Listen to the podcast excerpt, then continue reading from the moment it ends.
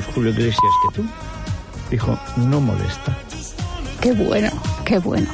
Claro, claro, Gran definición. claro. Rafael, un Bueno, gran no provocador. No. ¿Aporta algo a la humanidad? No, No, pero no. como no molesta, oye, Además, pues, Rick Astley, además de por su boda, que es verdad que tiene muchísimo dinero, él mismo eh, vino a ganar muchísimo dinero porque se convirtió en una broma viral el poner un vídeo en YouTube muy interesante, tú ibas a pinchar y saltaba esta canción. Entonces se dispararon los, real- los royalties que cobró y muchas veces o le sea, es preguntan como por... la rueda de las GAE. Es, una, es un truco Eso es, el Rick Roll, este lo Sí. llaman Rick Roll, se llama, y entonces en todos los lados metían esta canción como broma, broma, broma. De hecho, en- creo que hubo un desfile en Macy's precisamente, y como broma pusieron esta, se coló, se la Y, colaron claro, también. Y, y está forrado. Está forrado, broma, broma. eso es, el Pues, Rick pues Roll. Como Gila, los mismos chistes, 50 años. Eso es. oye. Dejamos Eso es. todas las que nos quedan para el próximo día porque es que veo que Ah, hay es- una es lista una larguísima de es canciones eterno. machaconas pegadizas que no te puedes sacar de la cabeza. A ver esta noche cuál es la que nos martiriza hasta que nos ¿Qué, qué chunda, chunda. eh, sí, porque en el fondo es chunda. Es chunda, chunda. Sí. De hecho, ¿os acordáis de la fórmula que era algo repetitivo y poco improvisado? La o sea, que sepamos primera- lo que va a venir. las primeras veces que lo veía como un peligro serio para la humanidad fue en las vueltas ciclistas. ¿te Ah, bueno, claro, me estoy volviendo loco. ciclista, Me estoy volviendo tal, tal, loco, tal, poco a poco, poco a poco. Hay hubo dos momentos en la vida estética española que es esa y lo comía. Bueno, Bueno, O sea, y ahí, en ese, hay un, un momento, hay un break, ahí algo se rompió, no Sí. sabemos exactamente qué era, pero Sí. nada ha sido lo mismo. no, no, no. es verdad. Hizo crack y ahí estamos. Y nada, ¿eh? No, Desde entonces- yo tengo aquí como un hachazo ¿Verdad? la cabeza. Y esos abanicos que colgaba Yo la gente lo en el tenía salón. pelo de nacimiento, se llamaban fontanela. La fontanela. ¿Qué, qué cosa da? Porque la lo toca mía está un no poco era blanco. fontanela, la mía era, vamos, Una la fontanela. de Trevi. Total. Fontanela de Trevi. No, no, que- pero estaban horrorizados, que llevan los sesos fuera, para que tenga una fontanela amplísima, que- no sé, dice que eso es señal de buena memoria. Pues se ha confirmado. Bueno, en todo caso algo tengo que inventar. se cerró, ¿eh? Bueno, claro que se se, cerró. cerró. Se cerró. Mañana volvemos. Mañana volvemos, bueno, a ver qué desastres han acontecido ahora y mañana les contamos más. Pásenlo bien.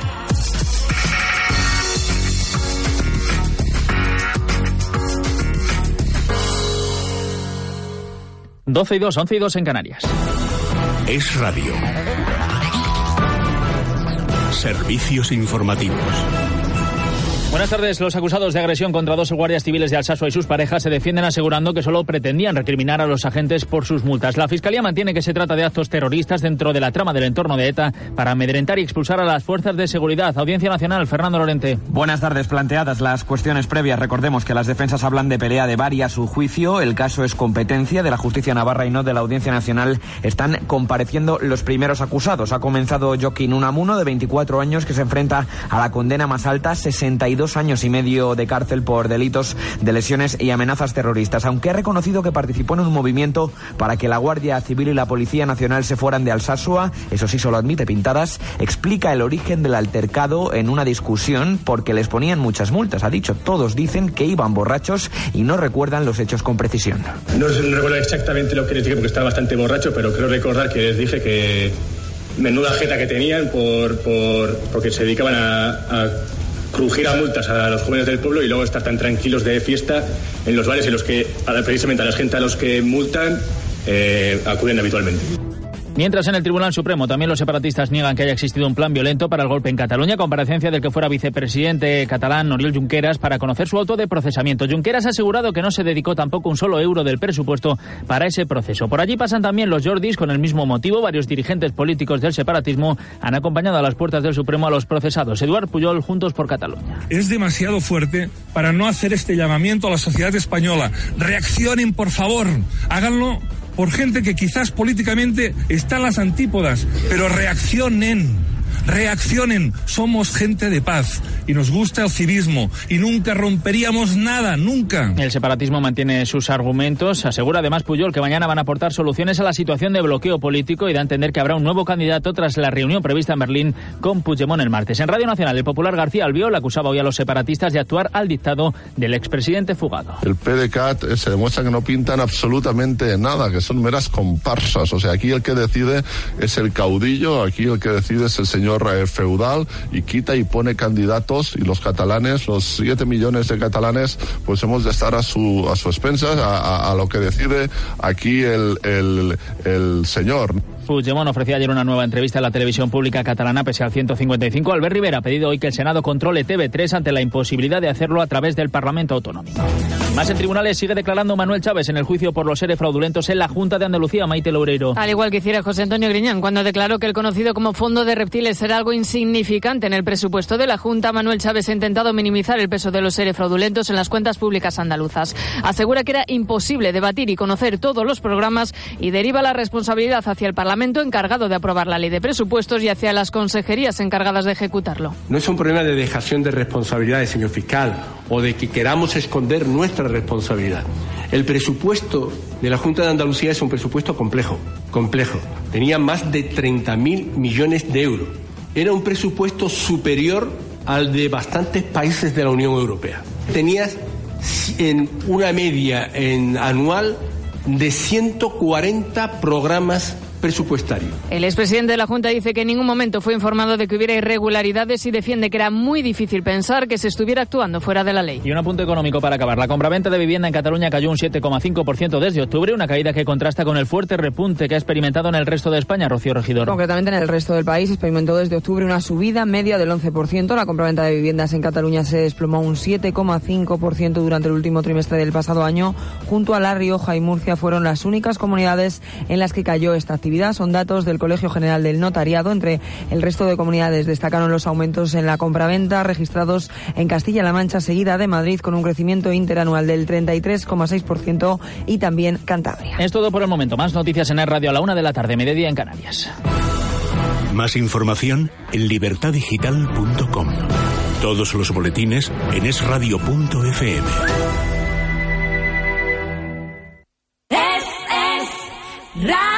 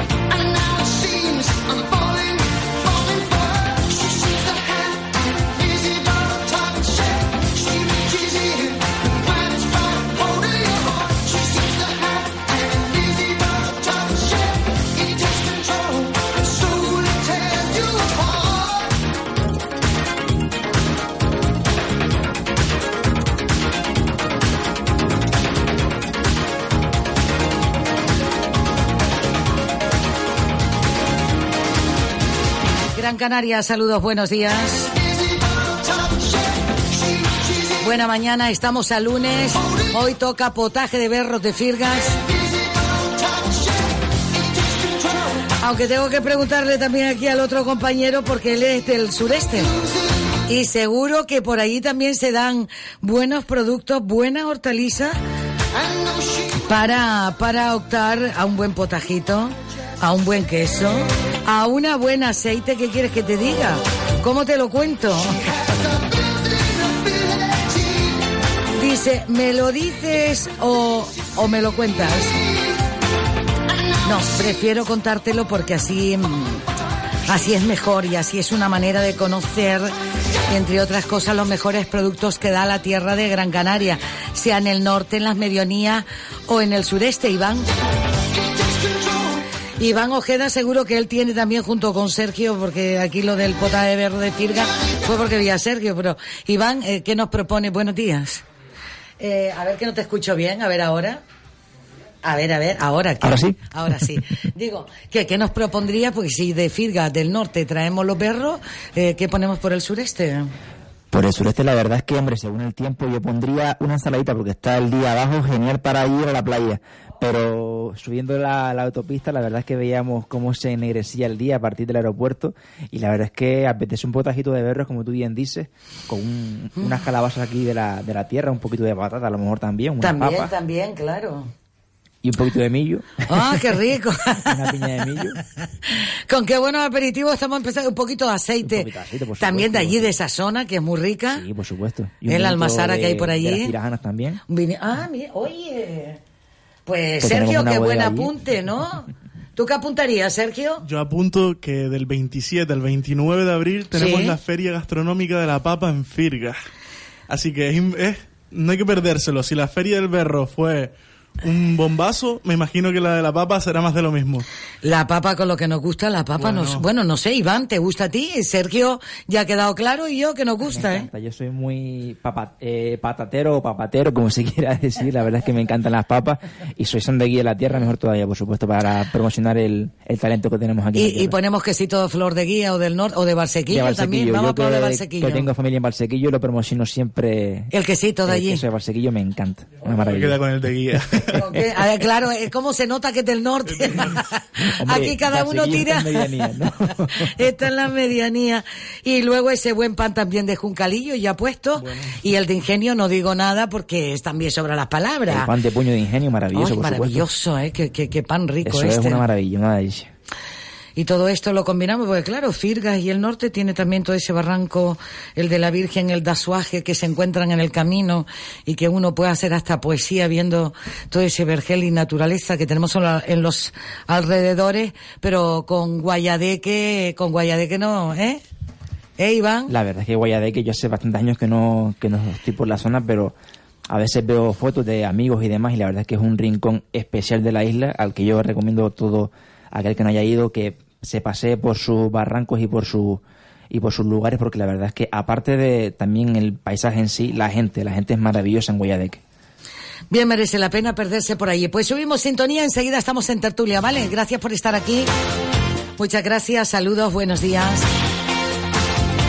Vamos a repasar algunos titulares. La justicia italiana libera el barco proactiva Open Arms.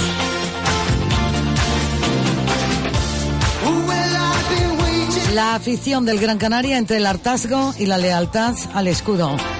La parroquia amarilla señala a la directiva como principal culpable de la caída de la Unión Deportiva Las Palmas hasta el pozo de la clasificación. Que nos coja confesado, dice alguno. La derrota del Levante en el Wanda da una semana más de vida a la Unión Deportiva. Y Sergio quiere decir algo. Eh, Sergio, ah, Yo ¿quieres- es que soy, soy muy futbolista, soy muy futbolero, me gusta verlo, me gusta practicarlo. Y es que la situación esta, yo creo que a todo el que sienta los colores, pues nos hace un daño terrible, sobre todo por dentro, en el corazoncito que tenemos nosotros ahí, pues nos duele bastante.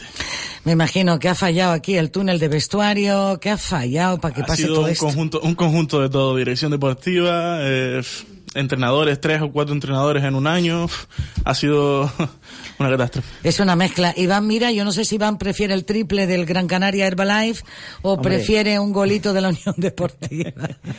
La verdad es que el fútbol canario no, no pasa por su mejor momento, tanto también el Tenerife pasa por horas bajas también con distintos entrenadores durante la temporada.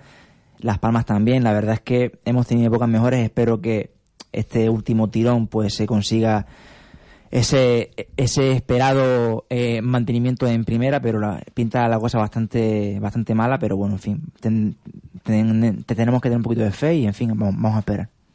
Vamos a esperar, que no se pierda nunca la ilusión, ¿eh? Vamos con otros titulares. Encontrados salvos tres senderistas dados por desaparecidos en Agaete. Un helicóptero del GES desplegado en Faneque intentaba localizar a las tres personas que caminaban la noche del domingo en un grupo de cinco y a las que se les había perdido el rastrón. Chávez dice que conocía las ayudas de los ERE, pero que no sabía cómo se daban. Un vehículo vuelca en la calle Barcelona. Los bomberos han tenido que actuar para liberar a la conductora del coche que ha sido herida leve. Deducciones autonómicas en la declaración de la renta. Sergio, ¿tienes un máster para empezar a hablar? ¿Tenemos un máster para la tertulia? No sé por qué se no, No sé no ríe. todavía no he estado por la Universidad Rey Juan Carlos, la verdad. Ah, vale, vale. Iván, Iván Ojeda, ¿tienes un máster? Lo tendré si Dios quiere dentro de, de un añito cuando lo cuando lo haga, pero aún me queda, aún me queda para tenerlo. Vale, ¿cómo piensas tenerlo? Eh, ¿Estudiando? Online, si puedo online. Online. Pre- Presencial no. No porque aquí la oferta que tenemos en la Universidad de Las Palmas no me permite un máster que yo tenga, por así decirlo, mirado, no un atractivo para mí, así que te- tendré que mirar alguno por la península, pero sí, será una oferta online. Vale, eh, hoy hablaremos algo de los másteres, la gente está cansada un poco de escucharlo, pero daremos una pincelada porque quiero escuchar también la opinión de ustedes. Detenido por robar y agredir a un menor en un bungalow de Maspalomas. El chico sorprendió al ladrón cuando perpre- perpetraba el delito. Los empresarios del muelle deportivo proponen pérgolas blancas de aluminio. 11 de los 60 diputados incluyen másteres en sus perfiles del Parlamento. Yo es que ya no me aclaro. Si es un máster, si es que han realizado estudios, si son licenciados, si son diplomados, si tienen doble grado. Porque claro, una cosa es lo que tenían hace 72 horas y ahora lo que tienen 72 horas después y que yo me haya enterado, no ha habido ninguna convocatoria de examen. A lo mejor ustedes saben algo. Ellos se ríen, pero yo es que no sé. 43 parlamentarios regionales aseguran poseer una licenciatura universitaria en el portal de transparencia de la Cámara.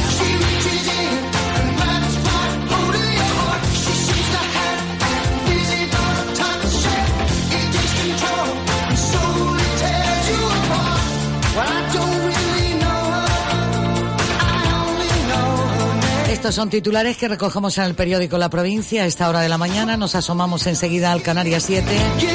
El tripartito vuelve a sumar. En un sondeo para Canarias 7, una reedición del tripartito en la capital Gran Canaria sería posible.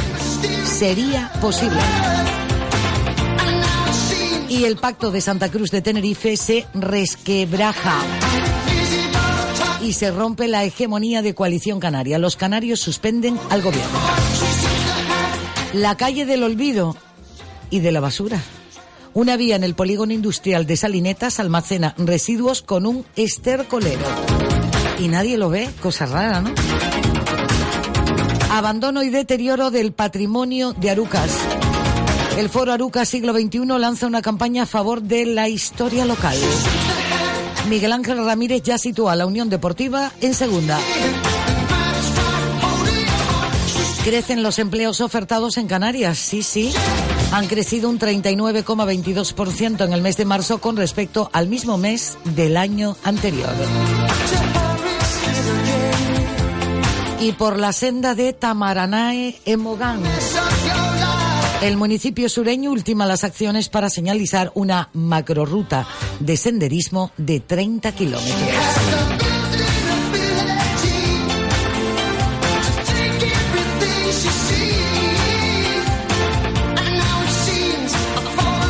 Dieciocho minutos sobre las 11 de la mañana, una parada de información comercial y a vuelta de página. Estamos ya con Sergio y con Iván y enseguida entraremos en tertulia, temas de actualidad, temas de sociedad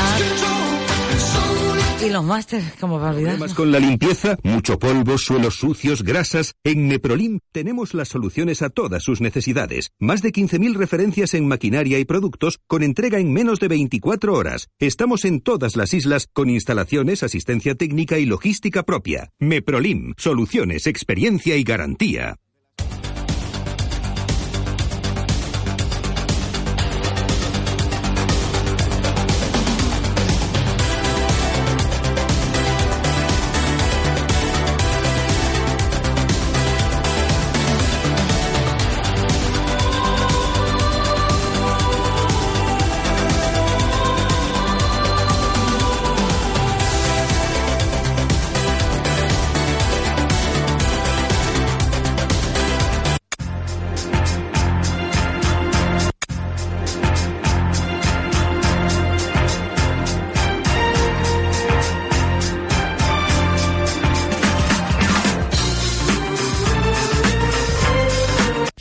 Del sabor y la frescura de nuestros productos en tu Spar de siempre. Fresón de Gran Canaria, tarrina 500 gramos a 1,39 euros y queso semicurado Gran Capitán al corte por 8,95 euros el kilo. Recuerda, hasta el 19 de abril. Spar Gran Canaria, también en primavera, siempre cerca de ti.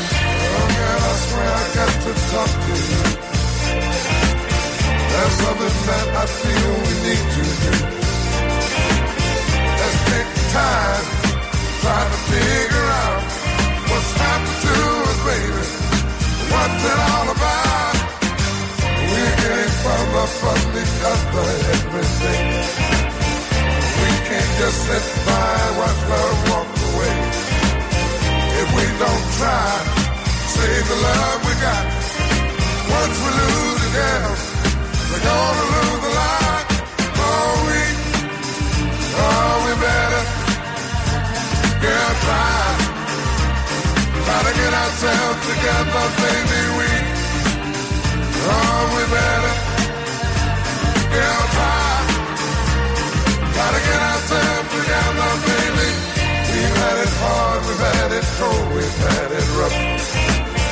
It never changed a thing between the two of us. We always found a way to face it all together.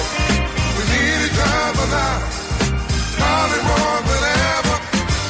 We've got to find the love we used to know. Oh, if we find that love, we'll never let it go. Oh, what a shame if we lose all that. 'Cause once we lose a girl, we never get it back.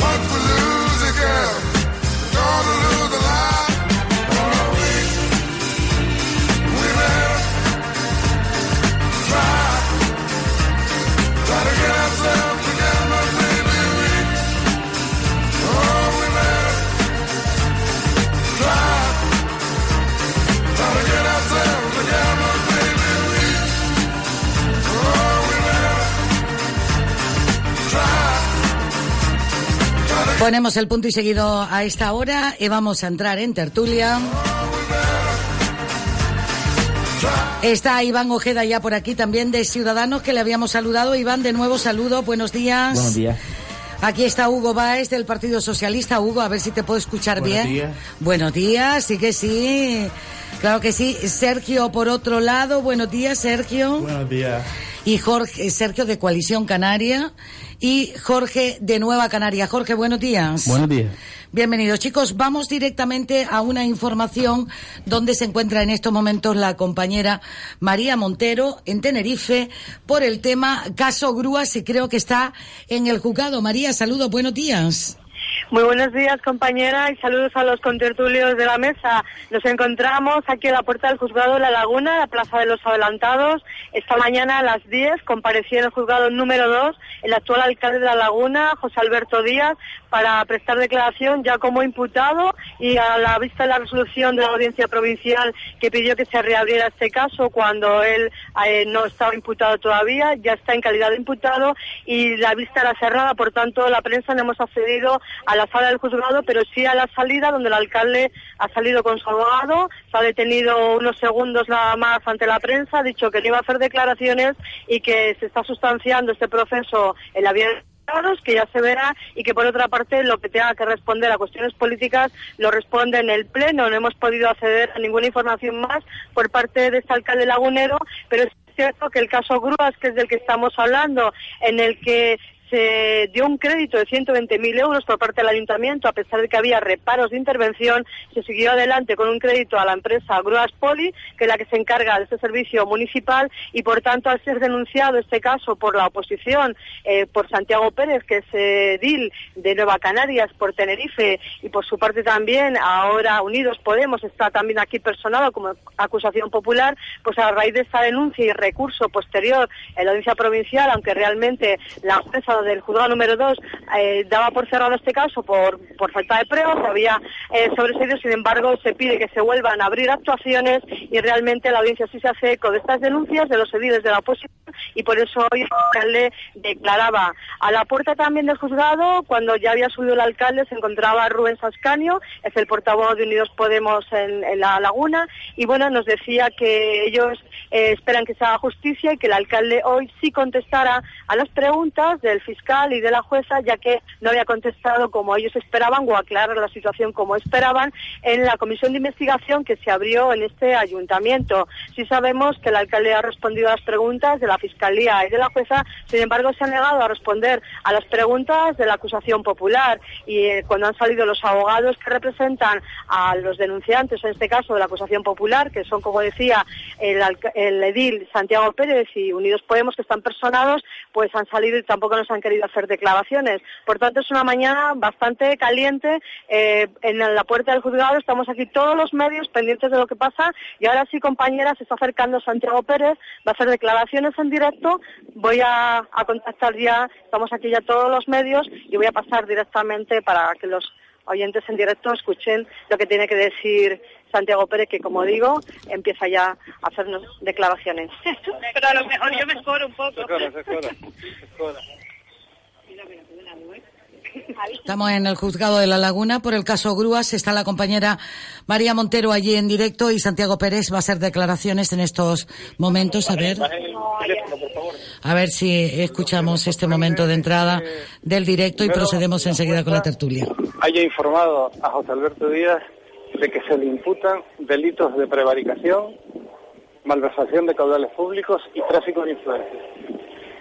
Él se haya manifestado en disposición de contestar, pero entonces la jueza dijo que el interrogatorio lo iba a iniciar la acusación popular y en ese momento visibles indicaciones del señor Sola se ha negado a contestar. En mi opinión, la actitud de José Alberto Díaz es de una cobardía sin límites. Y además pone de manifiesto que su ofrecimiento para aclararlo todo era, como tantas otras cosas que dicen, mentira. A partir de ahí, el interrogatorio ha sido de juguete. Eh, la actitud de la Fiscalía en este asunto es verdaderamente alarmante.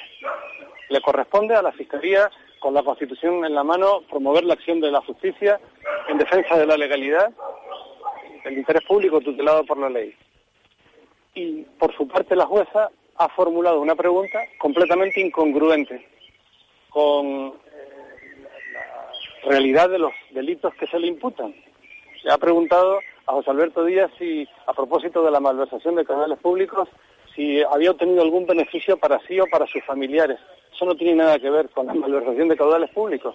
que consiste en dedicar el dinero público a finalidades prohibidas por la ley simplemente. Lo demás sería eh, apropiación indebida, estafa o, o cualquier otra forma de quedarse con el dinero público. O cohechos, ¿no? Fin, mm, insisto, como ciudadano me parece alarmante la inhibición de la Fiscalía y la actitud de la jueza, a la que la Audiencia Provincial, la máxima autoridad jurisdiccional en el ámbito penal de nuestra provincia y en el ejercicio estricto de su potestad jurisdiccional, ha tenido dos veces que leerle la cartilla. Pero en fin, mm, la lucha por la justicia y por el Estado de Derecho es larga y ardua. Y los que estamos del lado de la legalidad, del lado del Estado de Derecho, tenemos que aguantar todas las tarascadas que este régimen, cada vez más putrefacto, el régimen de ATI, nos dedica, ¿no?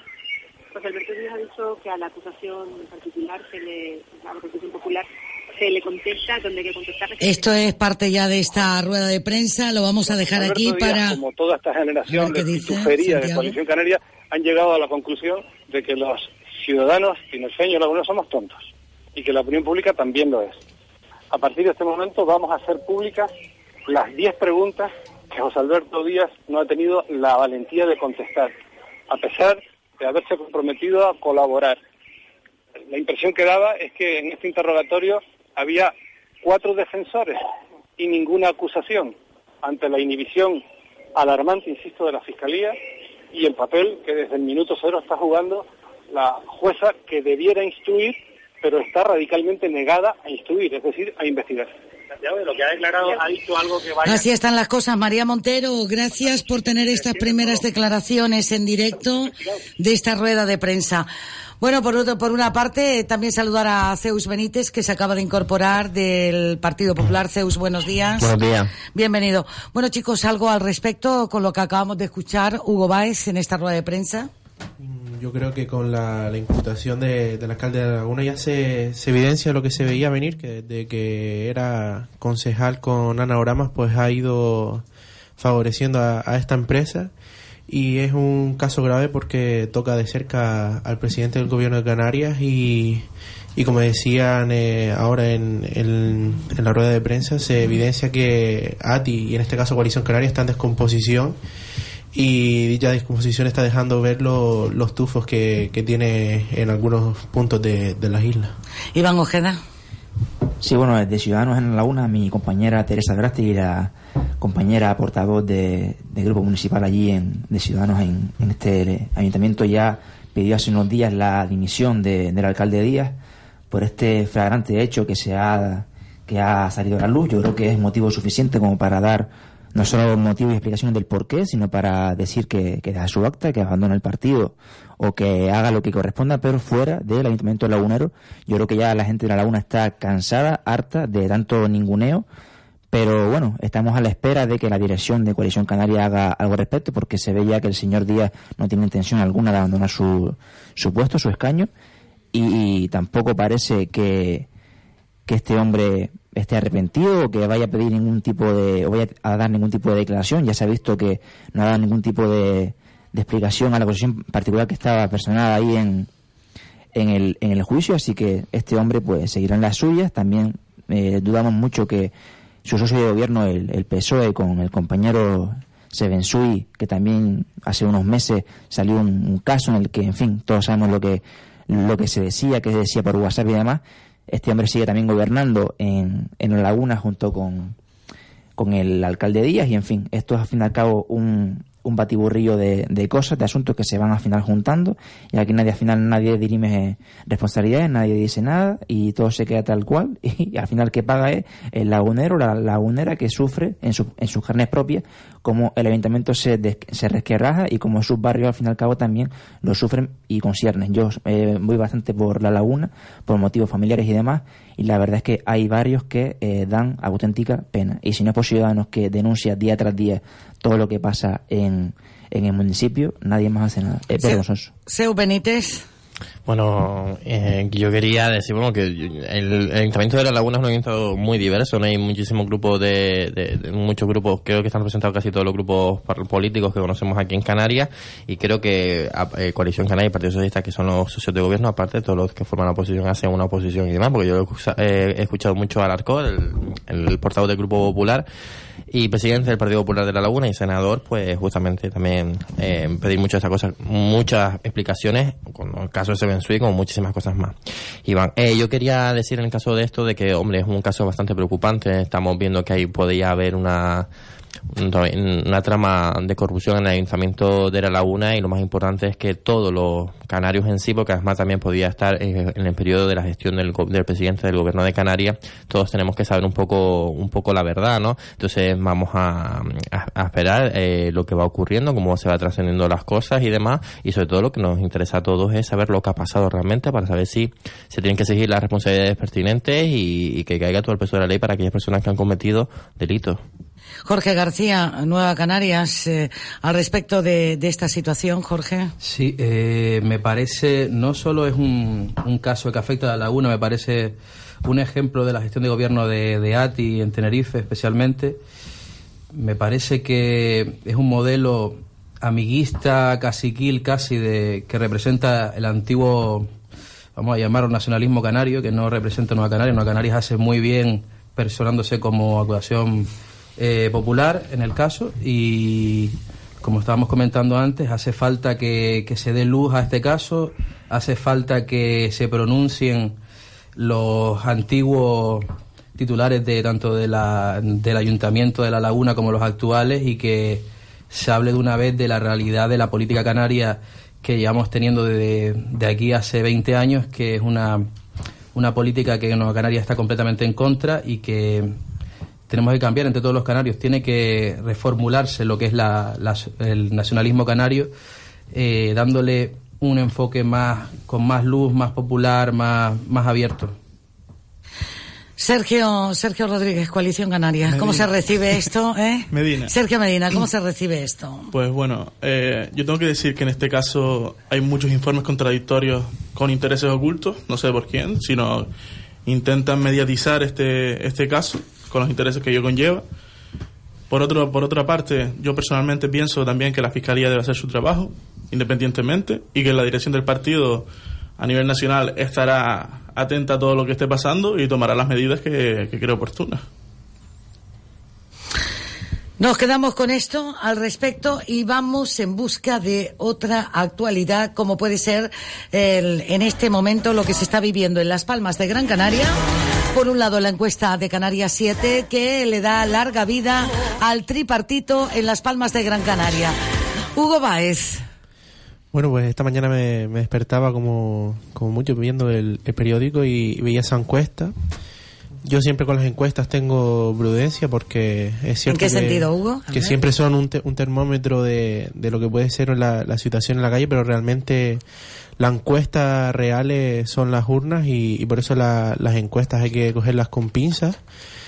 Pero sí es cierto que yo en este caso la tendencia que marca la, la encuesta, pues eh, hay ciertos ciertos puntos que, que sí lo- lo- los noto y, lo- y los acepto, como puede ser el ascenso de, de Ciudadanos, eh, que le come el espacio a- al Partido Popular y la verdad que la posición del tripartito, pues que es un tripartito que eh, depende de ha tenido sus más y sus menos, pero es un tripartito que funcionaba.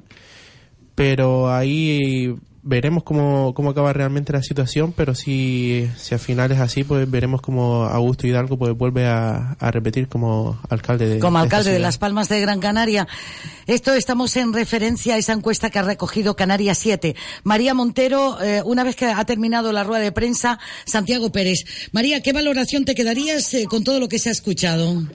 Bueno, pues Santiago Pérez ha terminado con un titular del día, como podríamos decir en algo periodístico, y directamente ha acusado al presidente del gobierno de Canarias, Fernando Clavijo, como el director de orquesta de todo lo que está sucediendo en el caso Grúas y literalmente ha dicho que si se cree que los canarios somos tontos. Ha apuntado a interrogatorio de juguete, respuesta al juego de casitas por parte del alcalde lagunero, ha apuntado a, bueno, que la fiscal y la juez no han estado muy duchas hoy precisamente y que parecía que había cuatro defensores del alcalde y no su propio abogado con el que compareció. Ha hecho declaraciones muy duras hacia la propia juez y fiscalía esta mañana con un interrogatorio que califica de juguete y por otra parte ha anunciado que nos va a transmitir a los medios de comunicación las diez preguntas clave que tenía preparada la acusación popular para eh, el alcalde lagunero, José Alberto Díaz, de Coalición Canaria, que se ha negado a contestar y eso era uno de los motivos también del enfado que lógicamente tenía Santiago Pérez como personado, aparte de la abogada que salía del juzgado también con la cara un poco desencajada con lo que había pasado en la sala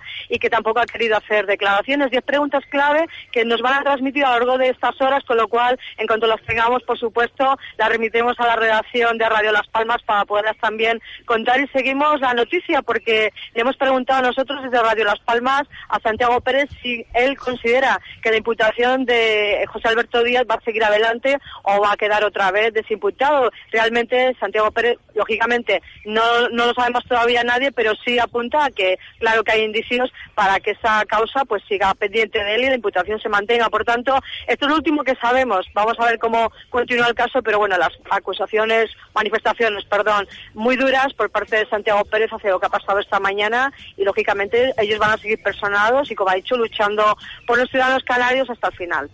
Pues María Montero, gracias por estar ahí donde estaba la noticia y por la información que hemos recogido. Gracias a la ventana indiscreta. Gracias. Firma María Montero, gracias, buen día, saludos. Gracias. Gracias. Ahí estábamos recogiendo esa información en pleno directo desde el juzgado en La Laguna. Hugo Baez acaba del Partido Socialista, acaba de exponer su opinión al respecto, eh, sobre todo a estas estadísticas y esta encuesta que ha realizado Canarias 7 con respecto al Ayuntamiento de Las Palmas de Gran Canaria. Larga vida al tripartito, larga vida también al Partido Socialista. Ciudadano Iván Ojeda, ¿qué dice al respecto?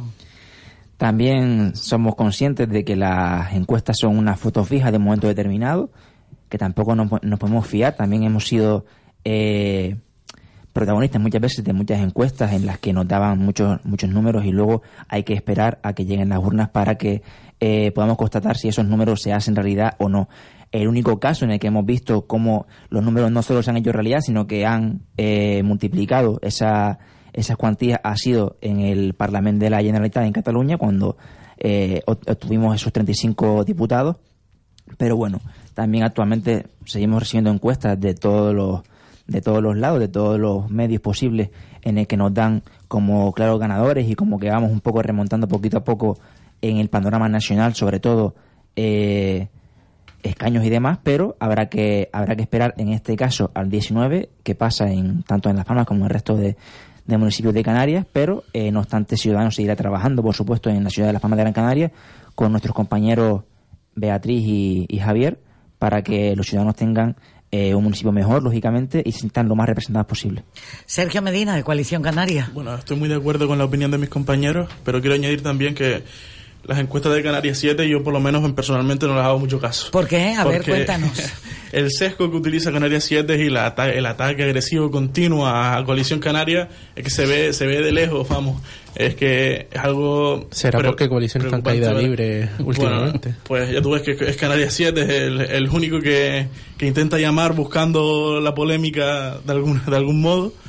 Y y es que las encuestas de, esta, de estas personas, sin ir más lejos, ayer publicaban una encuesta que tuvieron que volver a republicarla porque la, el, resultado que dije dio no fue de su satisfacción. Entonces, mm, es un claro ejemplo de, de este periódico que, que está haciendo su, su propia campaña. Seu Benítez. Yo te quiero entrar en un matiz, ¿no? En decir que respecto a todas las encuestas y demás, yo no creo que la encuesta, decir que yo respeto todas las encuestas, pero yo creo que los ciudadanos de las Palmas de Canarias están cansados del tripartito. Es decir, hoy mismo tuve conocimiento de una persona que nece- necesita ayuda de servicios sociales y llamó a servicios sociales del Ayuntamiento de las Palmas de Canarias y le dieron, hoy estamos a 16 de abril, y dieron cita para el 18 de junio. Es decir, esta persona puede tardar puede, tranquilamente entre 6 meses, 8 meses para que el tripartito le solucione su situación económica, porque ella está interesada solicitar la PCI, que es una ayuda que da el Gobierno de Canarias, y que tengo conocimiento que se tarda hasta 2 y 3 meses en tramitar y después hay que esperar hasta 3 y 6 meses para que el Gobierno de Canarias lo pague, por lo cual yo no creo que esta, que esta, que esta mujer tenga la posibilidad de tener la ayuda para este año, y eso se verá en nefasta gestión del tripartito, la Metro Guagua como nefasta gestión, en la bicicleta como la última, la última, la última por decirlo, la última estrella estrellada del tripartito también, es decir, una mala gestión que no continúa y yo no creo que tenga ese apoyo social. Yo sí quiero entrar y no voy a decir que si el Canarias 7 es más favorable al Partido Socialista o a Coalición Canaria, pero sí quiero entrar que hasta hace unos minutos estábamos hablando del tema del caso Grúas, ¿no? Y hay un periódico en Canarias 7 que tiene en todas sus portadas muchísimas cosas y te vas a otro periódico también conocido aquí con tirón aquí y no publica nada sobre el caso Grúas. Es decir, yo creo que los medios de comunicación en Canarias tienen que ser muchísimo más imparciales de lo que lo están haciendo y sin apoyar ningún, ningún otro, es decir, ni apoyar a un partido ni a otro, ¿no? Y entonces yo creo que esa eh, imparcialidad tenemos que pedirla los lectores y los canarios, que al final somos los que necesitamos estos medios de comunicación para comunicarnos y saber de la actualidad política. Lo que no puede ser es que un periódico diga una cosa y el otro diga otra. Entonces yo creo que si los periódicos funcionan de forma, el- eh, si el periodismo funciona de forma electoralista, no está cumpliendo su primera función. Jorge García, tenías ganas de, de hablar, que Sí, te, sí, sí, te sí, mi- sí. te Eh, veía mirándome. La verdad que me resulta llamativo lo que dice Zeus sobre el fracaso de la, de la bicicleta cuando estamos recibiendo noticias de que se han usado por lo menos 3.000 usuarios en dos semanas. Un éxito rotundo para esta ciudad, que no es una ciudad eh, adaptada o acostumbrada al uso de bicicleta. Estamos viendo que eh, estamos en los primeros pasos de bebé y ya está funcionando. Es más, tú me das un ejemplo malo y tú un ejemplo bueno. Estaba el otro día al lado de mi casa, está el puesto de la bicicleta, había un señor ahí aparcándola y le, y le digo, le pregunté por, por curiosidad, ¿no? Por curiosidad política, le digo, mira, ¿y qué te parece lo de la bicicleta? Y la verdad dice que que es un medio que nunca había tenido él a su disposición aquí en Las Palmas, eh, estaba aquí en Messi López, y que le parece muy interesante. Ya veremos, a lo mejor te da algún fallo, como decías el otro día, pues puede ser, pero estamos empezando. La verdad que los primeros pasos están siendo muy fructíferos y vamos a ver desde ahí a dónde salimos. Puede que la ciudad se transforme en una ciudad completamente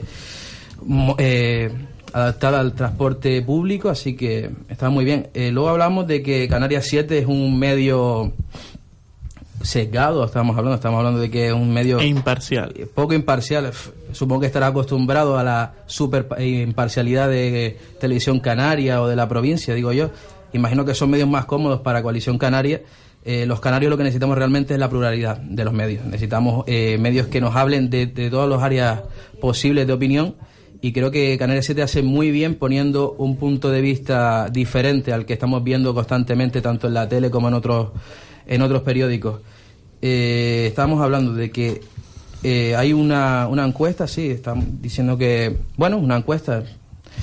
Eh, no podemos hacerle mucho caso a la encuesta. Últimamente, en los últimos cinco años, eh, no han salido muy bien, tanto a nivel nacional como a nivel local. Se dicen unas cosas, luego salen otras. Pero sí que es un pequeño buen mare- baremo para, para ver que la gente está de acuerdo con el tripartito. Y de Nueva Canarias, la verdad que todos los son buenas opiniones del tripartito. Hombre, nos gustaría tener están más en el gobierno dentro- para no tener buenas opiniones, ¿no, Jorge? Sí, es decir, sí, están en el gobierno. si no tuviesen buenas opiniones de vuestra propia gestión, mejor cerrar la casa, ¿no? No, pero a ver, podía haber como en, en otros tripartitos un poco de, de chirrío, ¿no? Entre los partidos, pero no ha bueno, habido buena ese colaboración. chirrío existe, porque yo hasta el otro día me enteré Hombre. que Jacinto Ortega no va a un acto con el alcalde Augusto Hidalgo porque no se hablan, entonces Pero ese bueno, chirrío se escucha. En todas las- en todas las familias tiene que haber rencilla. Vamos a ver. Entre dos en personas siempre va a, haber, op- va a haber opiniones distintas, pero dentro de la normalidad de las diferentes opiniones políticas, la verdad que hay una buena actuación y un buen gobierno. Lo único que estaba diciendo. Lo único que me gusta del tripartito es que Nueva Canarias sea el partido dominante, pero aparte de eso, lo demás.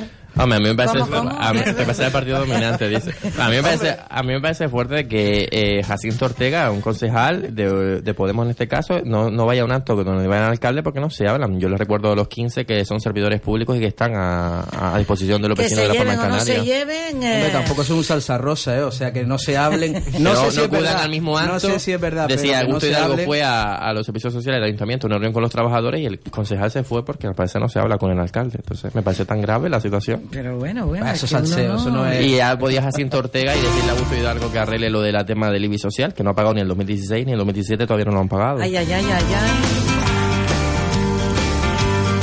¿Cómo están las cosas en directo? Está Jorge García de Nueva Canarias. Está Sergio Medina de Coalición Canaria. Está Hugo Báez del Partido Socialista. Está Iván Ojeda de Ciudadanos. Y Zeus Benítez del Partido Popular. Y el que canta es Saimuti, que está aquí de Gran Canaria, ¿vale? Les habla la chica de la radio, Dulce María Facundo. Vamos a entrar en un tema que ha sido noticia también este fin de semana. Vamos a ver, Zeus. Dice que Asier Antona eh, no tenía algunos cursos, que no se habían dado a conocer, que sí tenía algunos colgados en, la, eh, en, en el portal de transparencia. ¿Qué hay de todo esto? Porque siguen saliendo cosas y no te digo nada del máster con el tema de Cifuentes.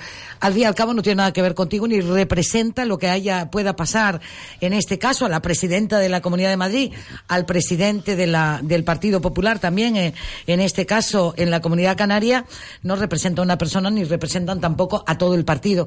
Pero, ¿qué, comentan en el, en el partido al respecto, Zeus? Dulce, yo te voy a confesar un- un- una cosa nada más. Yo, yo realmente sobre este tema, yo lo único que, que Asier Antón ha dado las explicaciones y que nuestro presidente autonómico va a estar a disposición de todas las personas que quieran para dar las explicaciones oportunas sobre este tema. Yo creo que explico que dice que hubo una, una, una mal transcripción, no sé exactamente.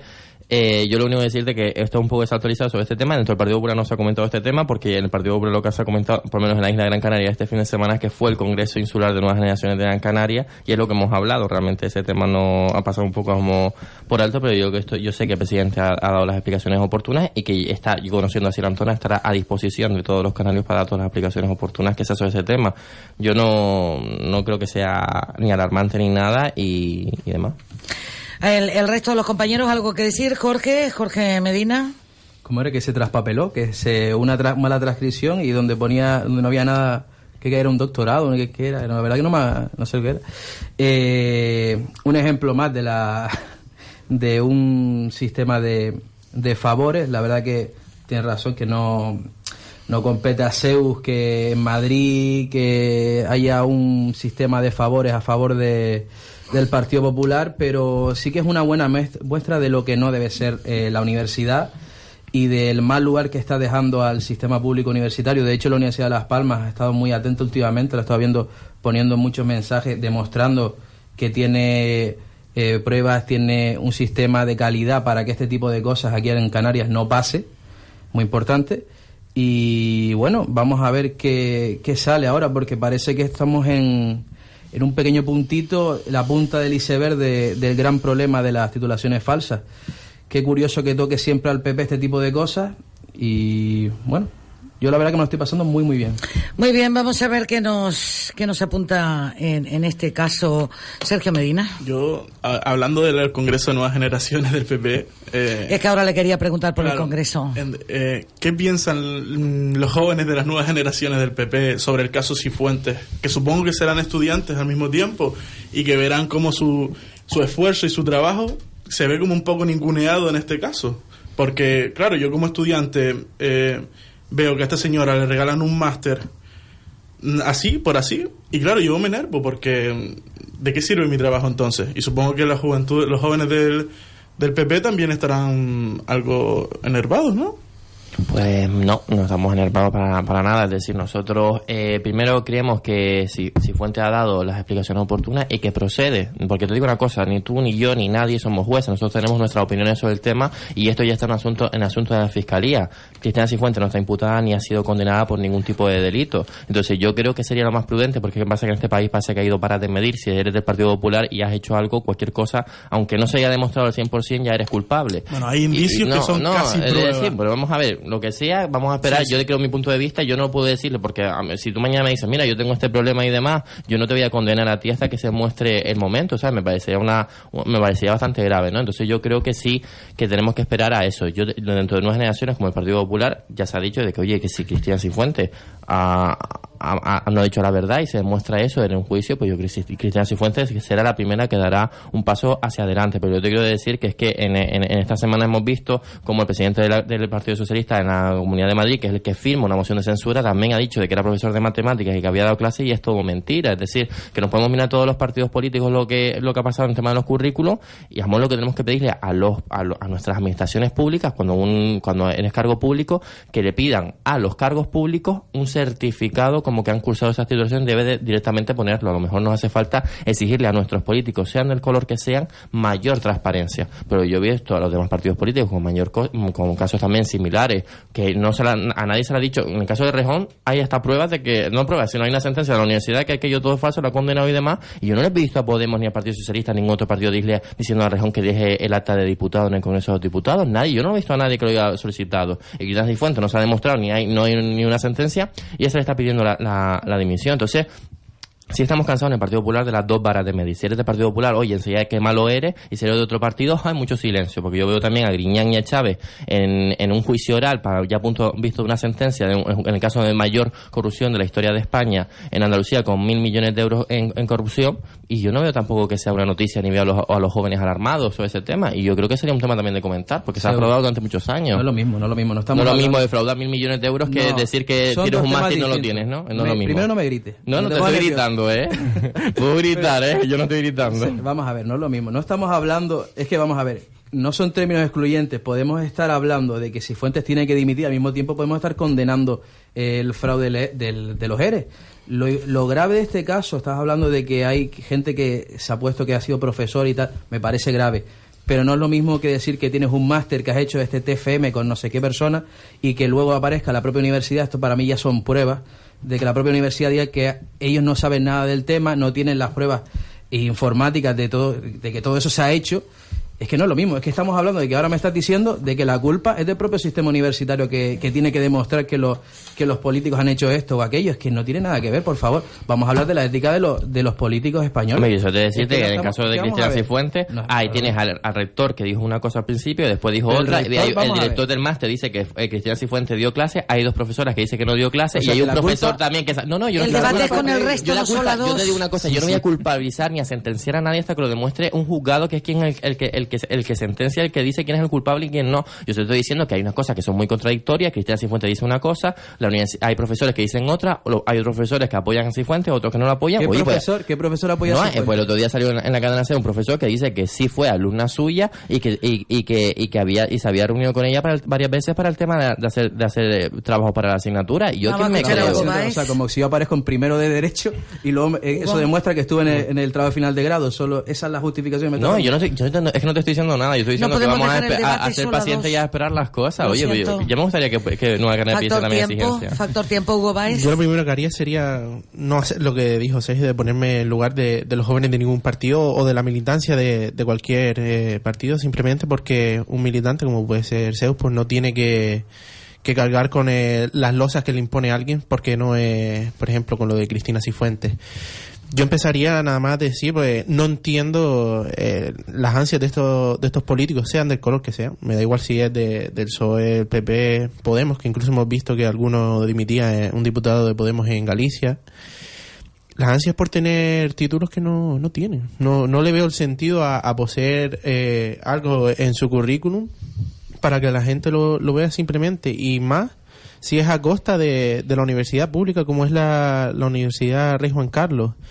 Por eso yo siempre, bueno, y, y se está utilizando el, presuntamente, como está utilizando Ángel Gabilondo con lo de, lo de Cristina Cifuentes, él siempre utiliza la palabra presuntamente porque hasta que no haya nada, eh, una sentencia firme, pues eh, sacar eh, conclusiones, pues pues al final te puedes retratar de ellas, pero sí es cierto que hemos visto como que la- las contradicciones entre la, la universidad y, y Cristina Cifuentes, pues ahí están y, hay que verlas como en un primer momento el rector decía una cosa, Cristina de Cifuentes enseñaba unos papeles que al final en la- las firmas que aparecían las propias personas de, de esas supuestas firmas pues decían que no eran sus firmas.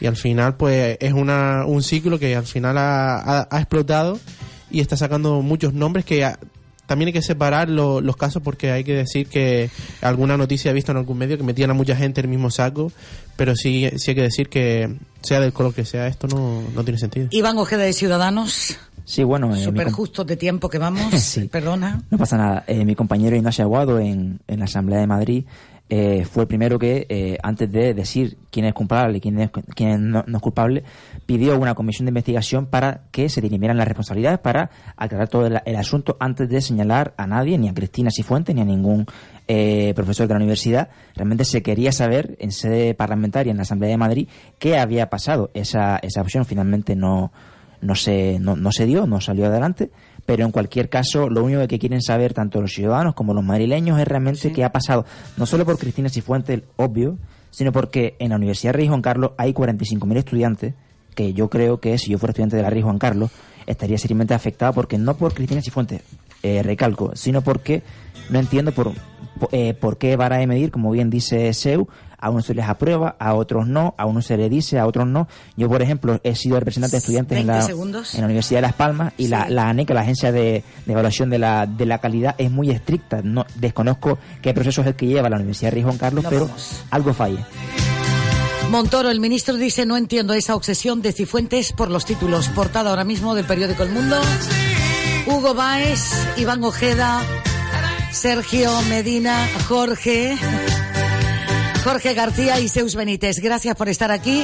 Seguiremos la próxima, eh, la próxima semana hablando de la actualidad, porque no me atrevo a decir de qué más hasta que no sepamos cómo va la Ya actualidad. proclame su inocencia. Mensaje Servicios informativos de Es que Radio. Manuel Chávez, presidente del gobierno andaluz durante 19 años, ha comenzado a declarar en ese juicio, ha afirmado que conocía que en el gobierno de la Junta se daban ayudas sociolaborales, pero sin saber nada de los procedimientos. Maite Loureiro. En las más de dos horas de declaración que lleva el expresidente de la Junta durante 19 años ha insistido en que no tiene intenciones de eludir su responsabilidad, pero que entre las competencias propias del cargo no estaba la de informarse sobre esos asuntos y ha apuntado hacia sus consejeros y al Parlamento andaluz. Eh, algunas veces se ha creado la leyenda de que los parlamentarios no tenían una suficiente información, tenían toda.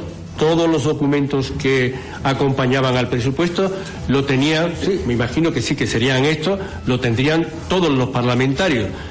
Chávez sigue respondiendo hasta ahora a las preguntas de la Fiscalía tras un breve receso ordenado por el juez de la Audiencia de Sevilla. Mientras los socialistas sí que han denunciado el freno, dicen en Ferraz y las trabas en la Asamblea de Madrid para tramitar la moción de censura que han presentado los socialistas con la intención de formar un gobierno alternativo al de Cristina Cifuentes. Carmen Calvo comparece en este momento en la sede del PSOE en Ferraz. No sabemos por qué no se está tramitando en los plazos de tiempo correspondientes esta figura parlamentaria que tendría ya que estar tramitándose por parte de la presidencia de este Parlamento. Nos produce un particular rechazo y una absoluta crítica observar cómo algunas instituciones que forman parte del sistema constitucional de nuestro país se tuercen y se retuercen en función de los tiempos y de los intereses de los partidos que las ocupan.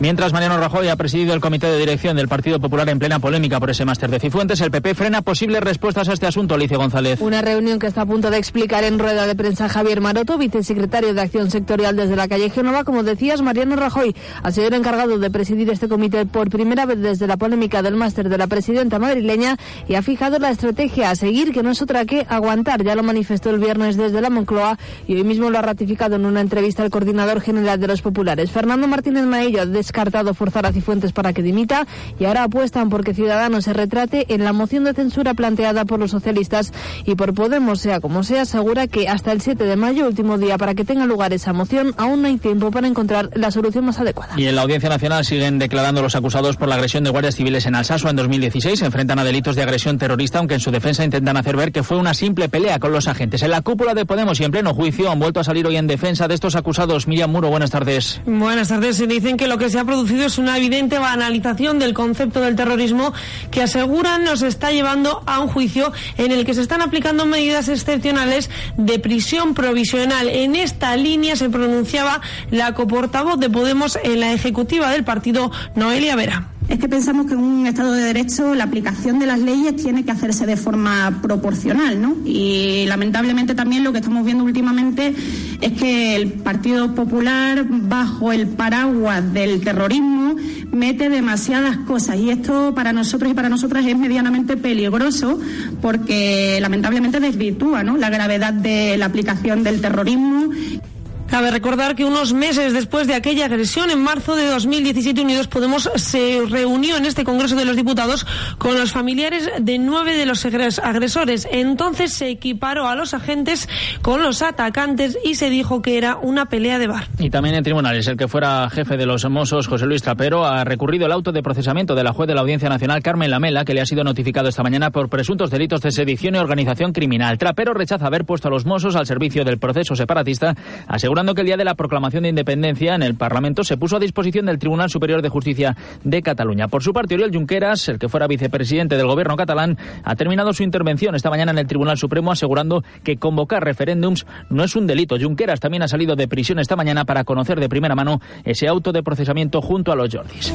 Primeras conclusiones de los ministros europeos de Exteriores reunidos tras el ataque del fin de semana liderado por Estados Unidos contra el régimen de Al-Assad en Siria. Verónica Jorro. Los ministros de Asuntos Exteriores de la Unión Europea han recalcado que el uso de armas químicas es inaceptable, constituye una violación del derecho internacional, puede equivaler a un crimen de guerra o a un crimen contra la humanidad y no debe quedar impune. Así, el Consejo de Exteriores entiende que el ataque conjunto que Estados Unidos, Reino Unido y Francia lanzaron en la noche del viernes al sábado contra posiciones de Bashar al-Assad como represalia por la presunta acción química en Duma fue una medida específica para prevenir, dicen, que el régimen sirio continúe utilizando armas químicas. Y en Italia ha sido liberado el barco de la ONG española Proactiva Open Arms, que estaba siendo acusado de de traficar con inmigrantes. Además, unos 50 inmigrantes subsaharianos han intentado entrar a la carrera a través de la frontera del Tarajal que separa Ceuta de Marruecos. Todos ellos han sido contenidos y dispersados por parte de agentes marroquíes. Es todo por el momento. Todo esto y más en Es Noticia con Juan Pablo Polvorinos a la una y media, a las doce y media en Canarias.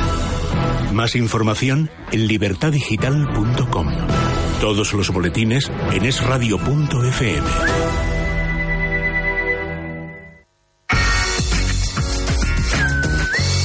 Es radio. ¿Problemas con la limpieza? ¿Mucho polvo, suelos sucios, grasas? En Meprolim tenemos las soluciones a todas sus necesidades. Más de 15.000 referencias en maquinaria y productos con entrega en menos de 24 horas. Estamos en todas las islas con instalaciones, asistencia técnica y logística propia. Meprolim, soluciones, experiencia y garantía. Disfruta del sabor y la frescura de nuestros productos en tu Spar de siempre. Fresón de Gran Canaria, tarrina 500 gramos a 1,39 euros y queso semicurado Gran Capitán al corte por 8,95 euros el kilo. Recuerda, hasta el 19 de abril. Spar Gran Canaria, también en primavera, siempre cerca de ti. ¿Aún no conoces Titan Gym Meloneras? El gimnasio más exclusivo en el entorno más exclusivo 90 equipos Hammer Strength y Life Fitness para el entrenamiento de musculación y cardio. Clases con grupos reducidos, vestuarios altamente equipados y mucho más. Descubre tu gimnasio a medida en Titan Gym Meloneras en el centro comercial Boulevard Oasis. Bueno, todo este bullicio es para poderles presentar a Jay and y he recogido parte de este vídeo que lleva por título con la canción Loco por ti.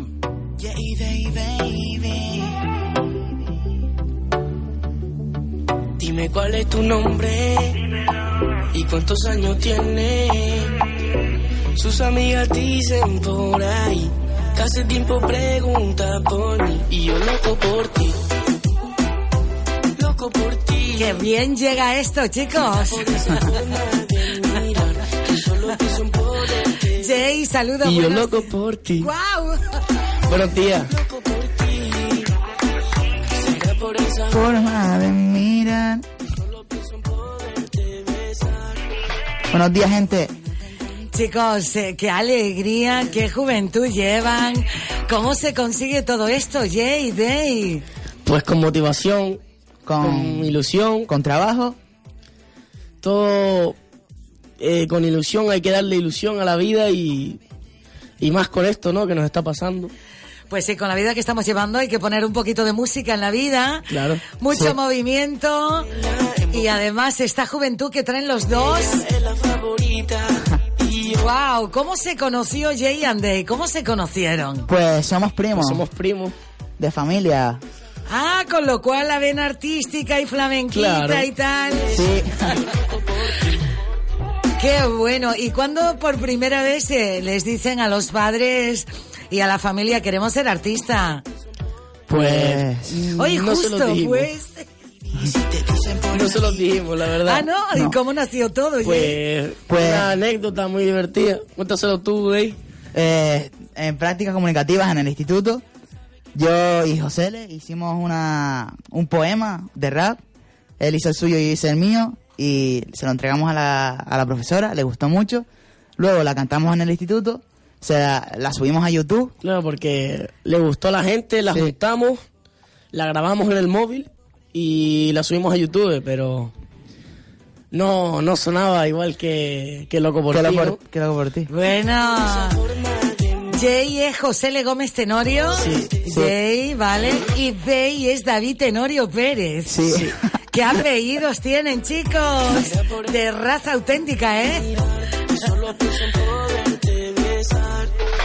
Bueno, bueno, bueno. Si quieren cantar los dejo, ¿eh? Un poquito ahí, a ver, ahí les dejo su espacio. Como dice Jay. Muy loco por ti. Yo, ¿Qué sienten? Money. ¡Guau! ¿Qué sienten cuando están cerca del público, así en discotecas y demás, Day? Pues estamos muy, nos sentimos muy emocionados porque la gente nos apoya mucho, sobre todo en las redes sociales. Y Jay se hace viejo, sinceramente. ¿Cuántos años tienen, chicos? Tenemos los dos 14. Increíble, pero cierto. Vamos, que... Y yo loco por ti. ¿Y en clase qué dicen las chicas y los chicos, los amigos? Pues nos apoyan mucho, la verdad que eso se agradece un montón. Son nuestros amigos del alma, nos apoyan muchísimo cuando vamos a clase. Guau, ¿y en qué, eh, qué IES están y demás? En el y esa murga es más paloma. Ahí es donde grabamos el videoclip de Loco por ti. ¿Y estoy boquiabierta? Genial. Menuda familia, qué compañía, porque además tengo, tengo entendido que aparte de que todo esto viene de familia, que también tienen a su hermana pequeña y que creo que también le gusta cantar, ¿no? ¿Cómo es esto, Jay? Le encanta. A su hermana. A la hermana de Day. Mi prima. A tu prima. Me- ¿Tú has visto esto, eh? Tienen 14 años. No veas cómo siguen, traen el tema loco por ti, traen del, nos traen a todos locos. A los chicos y a las chicas. Será por esa forma de mirar que solo pienso en poderte besar y yo loco por ti. Loco por ti. Están en directo en la radio a esta hora. Es Jay and Day. eh, vienen desde Maspalomas, Gran Canaria. Oye, baby, si te dicen por ahí que yo soy malo para ti, no hagas caso de la gente. Tú no sales de mi mente desde que te vi. Bueno chicos, y a partir de ahora, ¿y entonces qué? Como se suele decir, Es- estamos, eh, se acerca el verano y como tal, me imagino, eh, ya hay cosas cerradas para actuar y todo, Jay? Claro. Sí, sí. Sí, sí, sí. Se viene eh, a la gente que nos esté viendo, pues en re- estén atentos a las redes sociales de J-Day porque se viene un nuevo tema. Se, nue- se viene un nuevo cover, Sí, ¿eh? así que estén atentos. Con videoclip incluido, ¿eh? Así que... Sí, sí, no, ustedes, ustedes no van eh, meramente solo a cantar, sino además el vídeo, eh, que queda siempre muy guapo, bien montado. ¿Y por sí. dónde graban? ¿También por aquí, por la isla? Sí. Sí. ¿Se puede contar algo del vídeo? Salen tres niñas muy guapas. Sí. Y le mandamos un besito desde aquí. ¿Así cómo se llaman las chicas? ¿Lo podemos decir? ¿Lo podemos decir? Sí. Lara, Anabel y Ivana. Ivana. Ah, qué divertido lo han debido pasar grabando, me Sí, sí, imagino. súper bien. Súper bien. Súper, súper. Súper contento Sí. con la grabación. Oye, y entonces, ¿qué le cuento a los oyentes? Ustedes eh, tienen su propia autoría en la letra, en la composición. Sí. Sí. Que, eh, En este Loco por ti, en los próximos que sí, vamos a ir todo, escuchando, en, en todo. todos. En todo. Los que se vienen. Bueno, yo lo que le digo a los oyentes es que la radio no es visual, pero como si lo fuera, nos vamos a hacerlo una foto de selfie. sí. Pero Sin duda. están llenos, están llenos de ilusión, de juventud, de, de ganas de, de, de- pasarlo bien. Sí, sí, sí. Súper motivado. A tope. A tope, a tope, y esa alegría se va a hacer contagiosa en cada uno de los escenarios que van a visitar, sí, seguro. Porque fíjate, aquí sin preparar nada de que si cantarían algo del estribillo, ya me han sorprendido. Pues imagínate cuando vayan a actuar ahí en, en alguna plaza, en alguna fiesta popular. Pues nos lo pasaremos en grande y Seguro. lo disfrutaremos. Gente apoyándonos. Y... Seguro, seguro. Dime cuál es tu nombre y cuántos años tienes. Sus amigas dicen por ahí que hace tiempo preguntas por mí. Díselo, Jay. Loco por ti. Será por esa forma de mirar que solo pienso en poderte besar. Ey, oh, loco por ti. Le mandamos un saludo a Héctor el Isleño y a Raymond Rey. Manico. Y a que son Mani. los que nos ayudan. A Mani Tuntún. A Mari Tuntún, saludo. Esto me gusta. Además hay que decir que esto, eh, por un lado, tengo a Jay y a Day. Son chicos activos, bromistas, cercanos. Y así nació Jay and Day, estos jóvenes primos canarios que desde temprana edad están soñando con este éxito, con esta autoría de componer. Vienen de una, de una familia de artistas. 14 años tan solo. El primer sencillo que lanzan al mercado está recién salidito del horno. Y han sido producidos por eh, Aitor Cruz y Héctor el Isleño. El Muchas single- gracias a- Gracias, ¿verdad? Ellos, ¿no, Sí, son- chicos? Son, unos máquinas. Son unos máquinas. También queremos mandarle gracias, aparte de, de a Aitor y a, y a Héctor, queremos mandarle gracias a gente Vanadi. Muchas gracias por esta oportunidad. Y gracias a todos, de verdad, porque esto no, no sería posible sin ustedes. Y ustedes son los culpables de que tengamos esta ilusión todos los días, de seguir cantando. Wow. Gracias a mi padre también, que sin esto no es posible. Me alegra escucharles decir eso y dando las gracias a los padres. Y a mi tío David, ¿cómo no? 14 años, ahí tienen que verlos. A este single tan urbano, lleno de ritmo, de mucha energía de cara al verano. Y que además ha sido grabado este vídeo en el IES Amurga. Bien digo, ¿verdad? En el Amurga. Nuestro instituto. En el Instituto de Enseñanza Secundaria de Maspalomas. ¿Cómo deben estar los compis y las compis, eh? Sí. Con eso de Pues- que, que Jay and Day son de, de aquí del instituto. Pues yo creo que estarán eh, emocionados, ¿no? Y orgullosos. Claro, claro que sí. Team Pressy Money es el sello que apadrina a Jay and Day. Siempre que lo veo por los pasillos, siempre me dicen, yo, ¿qué, qué temazo? Y eso me emociona gente mucho. de, de bachiller y todo saludándonos eso pues la verdad es que pues mm, aunque no los conozcas es gente de bachillerato y que escuche tu canción pues pues no Me sé, como que te, te ilusiona Claro que sí, y estimula el trabajo que están haciendo porque siguen estudiando y siguen con la música. Muy bueno. ¿Se pueden conseguir los sueños, eh, Ian Jay? Sí. Sí, sí, los persigue sin sí se duda pueden conseguir. sin duda Gracias, chicos, gracias. Y gracias a Team Presti Money por, por apoyarles y apadrinarles con este sello. Muchas gracias, Team Presimoni. Gracias. Bueno, chicos, desearles muchísimo éxito. Gracias por venir a la radio, por conocerles. Eh, Gracias a ti. y que podamos seguir eh, conociéndonos a lo largo de toda esta trayectoria. Ojalá, si Dios lo quiere. Nos has caído súper bien. ¿Ah, sí? Pues Bueno, sí. me quedo sin palabras. Ella tan bonita, parece de novela. Tiene flow canario, su piel canela. En boca de todo, nadie sabe de ella. Es la favorita. Y yo, y yo loco por ti. Loco por ti. Será por esa forma de mirar que solo pienso en poderte besar. Yo loco por ti. Señoras, Oh. señores, que sepan que ya está en el mercado Jay and Day, que sigan trabajando con esa ilusión, que, que su hobby sea la música, combinado con los estudios para poder seguir componiendo como componen y seguir estando en las redes y en las emisoras de Radio Fórmulas y que visiten también estas emisoras de radio con magazine, ¿vale? Chicos, buenos días y muchos éxitos. Gracias. A estudiar, gente. Gracias por decir eso, Day.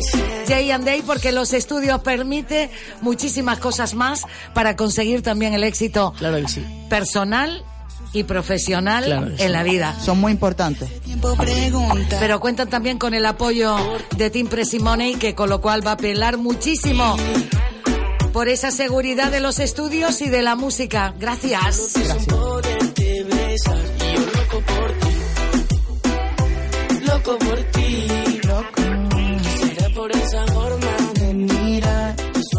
poderte Gracias por estar aquí. Muchísimos éxitos, chicos. Desde Gran Canaria para el mundo a través de las redes. Más Palomas, Gran Canaria. Desde Canarias para el mundo. Wow. Nada estaba preparado, ¿vale? Que se entere todo el mundo. Muchas gracias. Para todos ustedes. Esto es local, esto para las islas, esto para península y lo demás para extranjeros. Se acabaron tus problemas. Llama a General Courier, mensajería y transporte urgente. 902-196-287. General Courier. Controla tus envíos a través de nuestra web en generalcourier.es. Exclusiva zona clientes. General Courier, Grupo de Coexa. General Courier, 902-196-287. Llama ya. General Courier. El sol de medianoche es un fenómeno natural que ocurre durante el verano en puntos al sur del círculo polar antártico y norte del círculo polar ártico, incluyendo el norte de Noruega. ¿Te ilusiona admirar esta maravilla de la naturaleza? No pierdas la ocasión que te brinda del 14 al 27 de julio Alda Tours Viajes. Te llevará a los fiordos noruegos y el Cabo Norte. Serán 14 días por 2.700 euros. Reserva ya tu plaza si lo deseas en Aldatours Viajes, en la calle Menéndez y Pelayo 16, trasera del Mercado Central. Teléfonos 928 26 66 96 o 928 22 54 54. Recuerda, del 14 al 27 de julio, los fiordos noruegos y el Cabo Norte con Aldatours Viajes. Disfruta del sabor y la frescura de nuestros productos en tu Spar de siempre. Fresón de Gran Canaria, tarrina 500 gramos a 1,39 euros y queso semicurado Gran Capitán al corte por 8,95 euros el kilo. Recuerda, hasta el 19 de abril. Spar Gran Canaria, también en primavera, siempre cerca de ti.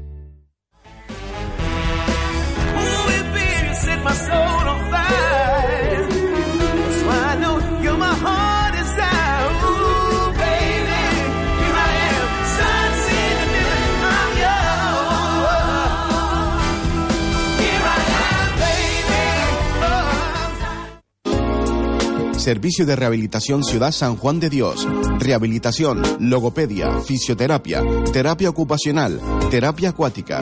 Cita previa llamando al 928 33 90 80. Disponemos de instalaciones homologadas de piscina terapéutica, gimnasio polivalente, sala de electroterapia, gimnasio de fisioterapia pediátrica, salas de logopedia, salas de terapia ocupacional infantil y de adultos, consulta médica. Todo ello distribuido en 2.000 metros cuadrados, confortables y sin barreras. Servicio de rehabilitación Ciudad San Juan de Dios, en carretera Ciudad San Juan de Dios número 1, particulares y aseguradoras.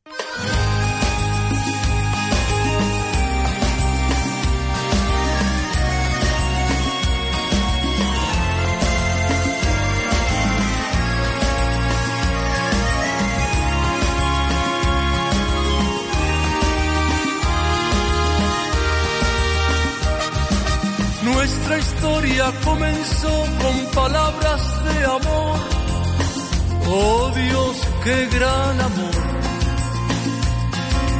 Y es verdad, me diste a mí un mundo de calor. Yo te lo devolví. Y te confié sin pudor todo mi corazón. De canción en canción yo te quise hacer soñar con lo mejor de mí, que te fui a entregar. Es mi vida, es mi vida. ¿Qué puedo hacer si ella me eligió? Es mi vida, no es un infierno, tampoco es un deber Mi candor, mi poca edad te hacían emocionar y nos sentíamos volar. Y cuando en el cielo el sol se cambió de lugar, sentí tu frialdad.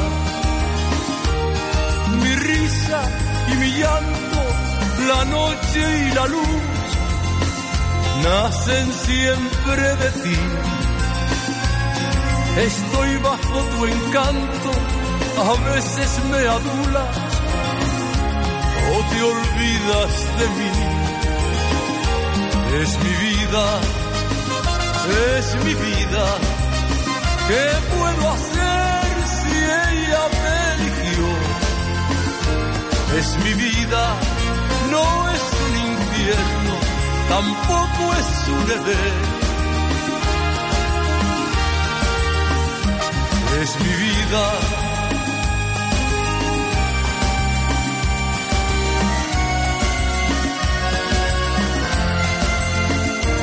Es mi vida.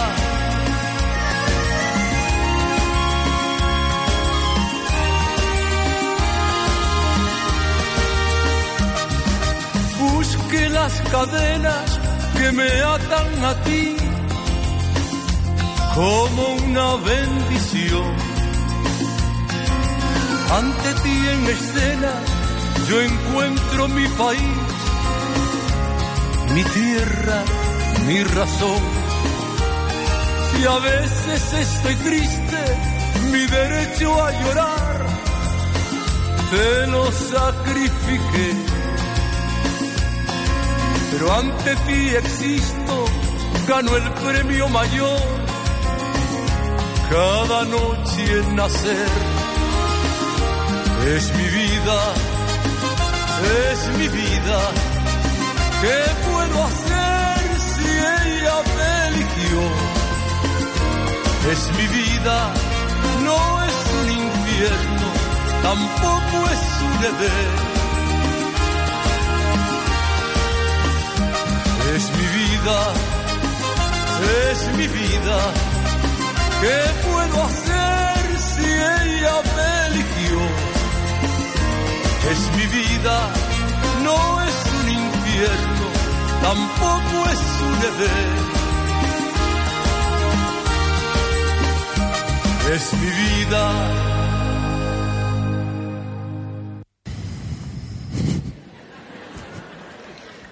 Yo hace que no me hablo con mi marido 20 años. Yo hace que no me hablo con mi marido 20 años. 20 años que se dice fácil. 20 años que se dice fácil. Pero eso no ha sido motivo suficiente para separarnos. ¿Qué va? ¿Qué va? ¿Qué va? ¿Qué va? ¿Qué va? ¿Qué va? Ya hasta dormimos en la misma cama. Yo no me hablo con él. Yo no me hablo con él. Pero hasta dormimos en la misma cama. Además, yo a él no lo desatiendo. Yo no me hablo con él. Pero yo a él no lo desatiendo.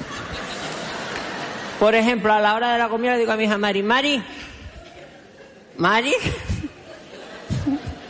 Mari, dile a tu padre que por favor venga a comer. Porque yo las cosas las pido por favor.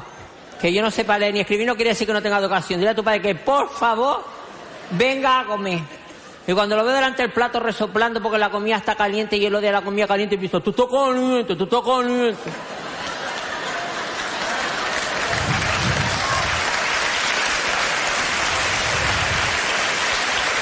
Te lo juro que me da ganas de romper hielo y decirle, caliente me tiro esto a mí, cabrón. Le digo a mi hija, Mari Mari, dile a tu padre que si pretende que me levante con las pinas destrozadas como las tengo, que lo único que ha hecho en la vida ha sido trabajar para sacarlas a todos ustedes adelante trabajando para una factoría y limpiando pisos, dile que yo me levanto y le cambio la sopa de plato. Ahora dile que prefiero levantarme a verlo resoplando. Cuando me voy a acostar digo a mi hija, Mari Mari, Dile a tu padre, dile al caballero que yo me voy a acostar. Que si él no se quiere acostar, que a mí me parece muy bien. Yo no le voy a poner una pistola en el pecho. Dile a tu padre que yo no soy Franco, yo no soy Hitler, yo no soy Mussolini. Dile a tu padre que yo soy persona, ¿eh? Tu padre que yo soy persona. Ahora que si no se acuesta ahora, que después, por favor, eso estoy pidiendo por favor, ¿eh? Que después, por favor, no encienda la luz porque él se duerme y yo me desvelo.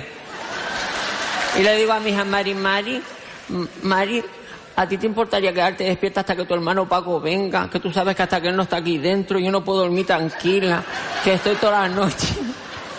Que estoy toda la noche de la cama al balcón y del balcón a la cama, inquieta porque tu hermano no está aquí. ¿A ti te importaría, Mari, que yo me tomara una orfidad, me relajara tranquilita? ¿eh? Me relajara tranquila y tú te quedaras toda la noche. No es machismo, Mari, no es machismo.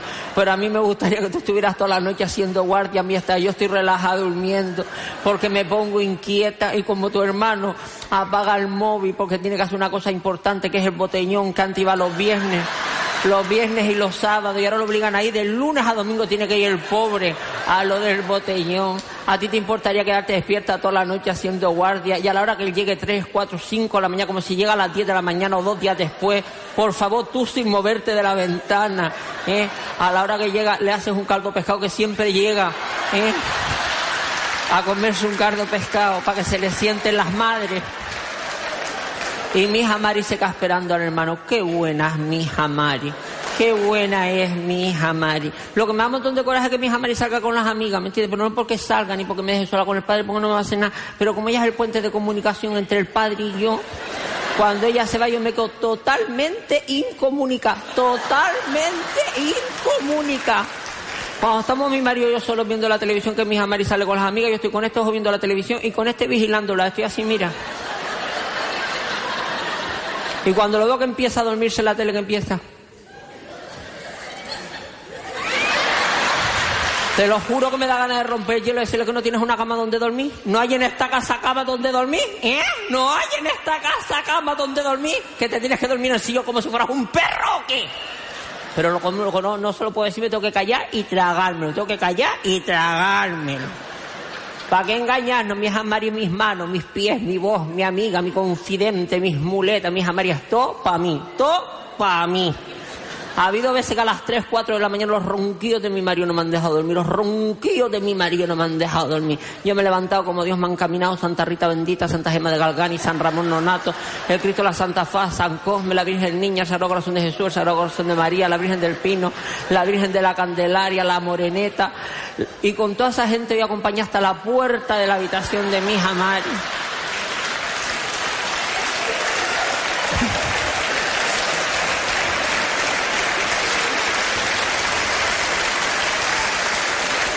Ponemos el punto y seguido a esta hora. Enseguida vamos a estar con el concejal de Participación Ciudadana, Sergio Millares, aquí en nuestra sintonía de Radio Gran Canaria. El punto y seguido. Disfruta del sabor y la frescura de nuestros productos en tu Spar de siempre. Fresón de Gran Canaria, tarrina 500 gramos a 1,39 euros y queso semicurado Gran Capitán al corte por 8,95 euros el kilo. Recuerda, hasta el 19 de abril. Spar Gran Canaria, también en primavera, siempre cerca de ti.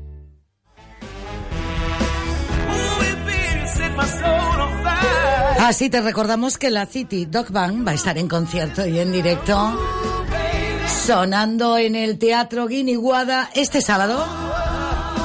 No te lo pierdas, sábado 21 de abril la City Dog Band en concierto y en directo. Practicamos un poquito de ejercicio. ¿Aún no conoces Titan Gym Meloneras? El gimnasio más exclusivo en el entorno más exclusivo.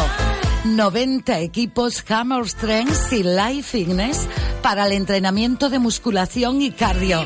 Clases con grupos reducidos, vestuarios altamente equipados y mucho más. Descubre tu gimnasio a medida en Titan Gym Meloneras en el centro comercial Boulevard Oasis. Disfruta del sabor y la frescura de nuestros productos en tu Spar de siempre. Fresón de Gran Canaria, tarrina 500 gramos a 1,39 euros y queso semicurado Gran Capitán al corte por 8,95 euros el kilo. Recuerda, hasta el 19 de abril. Spar Gran Canaria, también en primavera, siempre cerca de ti. En busca de la actualidad, la participación ciudadana, que se ha hablado muy mucho de cómo va la votación, cómo lo está moviendo también las concejalías de distrito y los centros cívicos en lo que los eh, diferentes vecinos se están acercando a votar, a participar y a tener también este encuentro participativo. El concejal de participación ciudadana del municipio de Las Palmas de Gran Canaria y del distrito donde nos encontramos. Canteras, Puerto, Guanarteme, señor Millares, buenos días. Hola, buenos días, Dulce, ¿qué tal? Eh, bien digo, Guanarteme, Puerto, Canteras, La Isleta. La Isleta, por supuesto. La Isleta, siempre este barrio bohemio y en el que tantas cosas se vienen haciendo a nivel cultural que ya lo ofrece por sí solo eh, el barrio y las personas que viven en él, Sergio. Es verdad.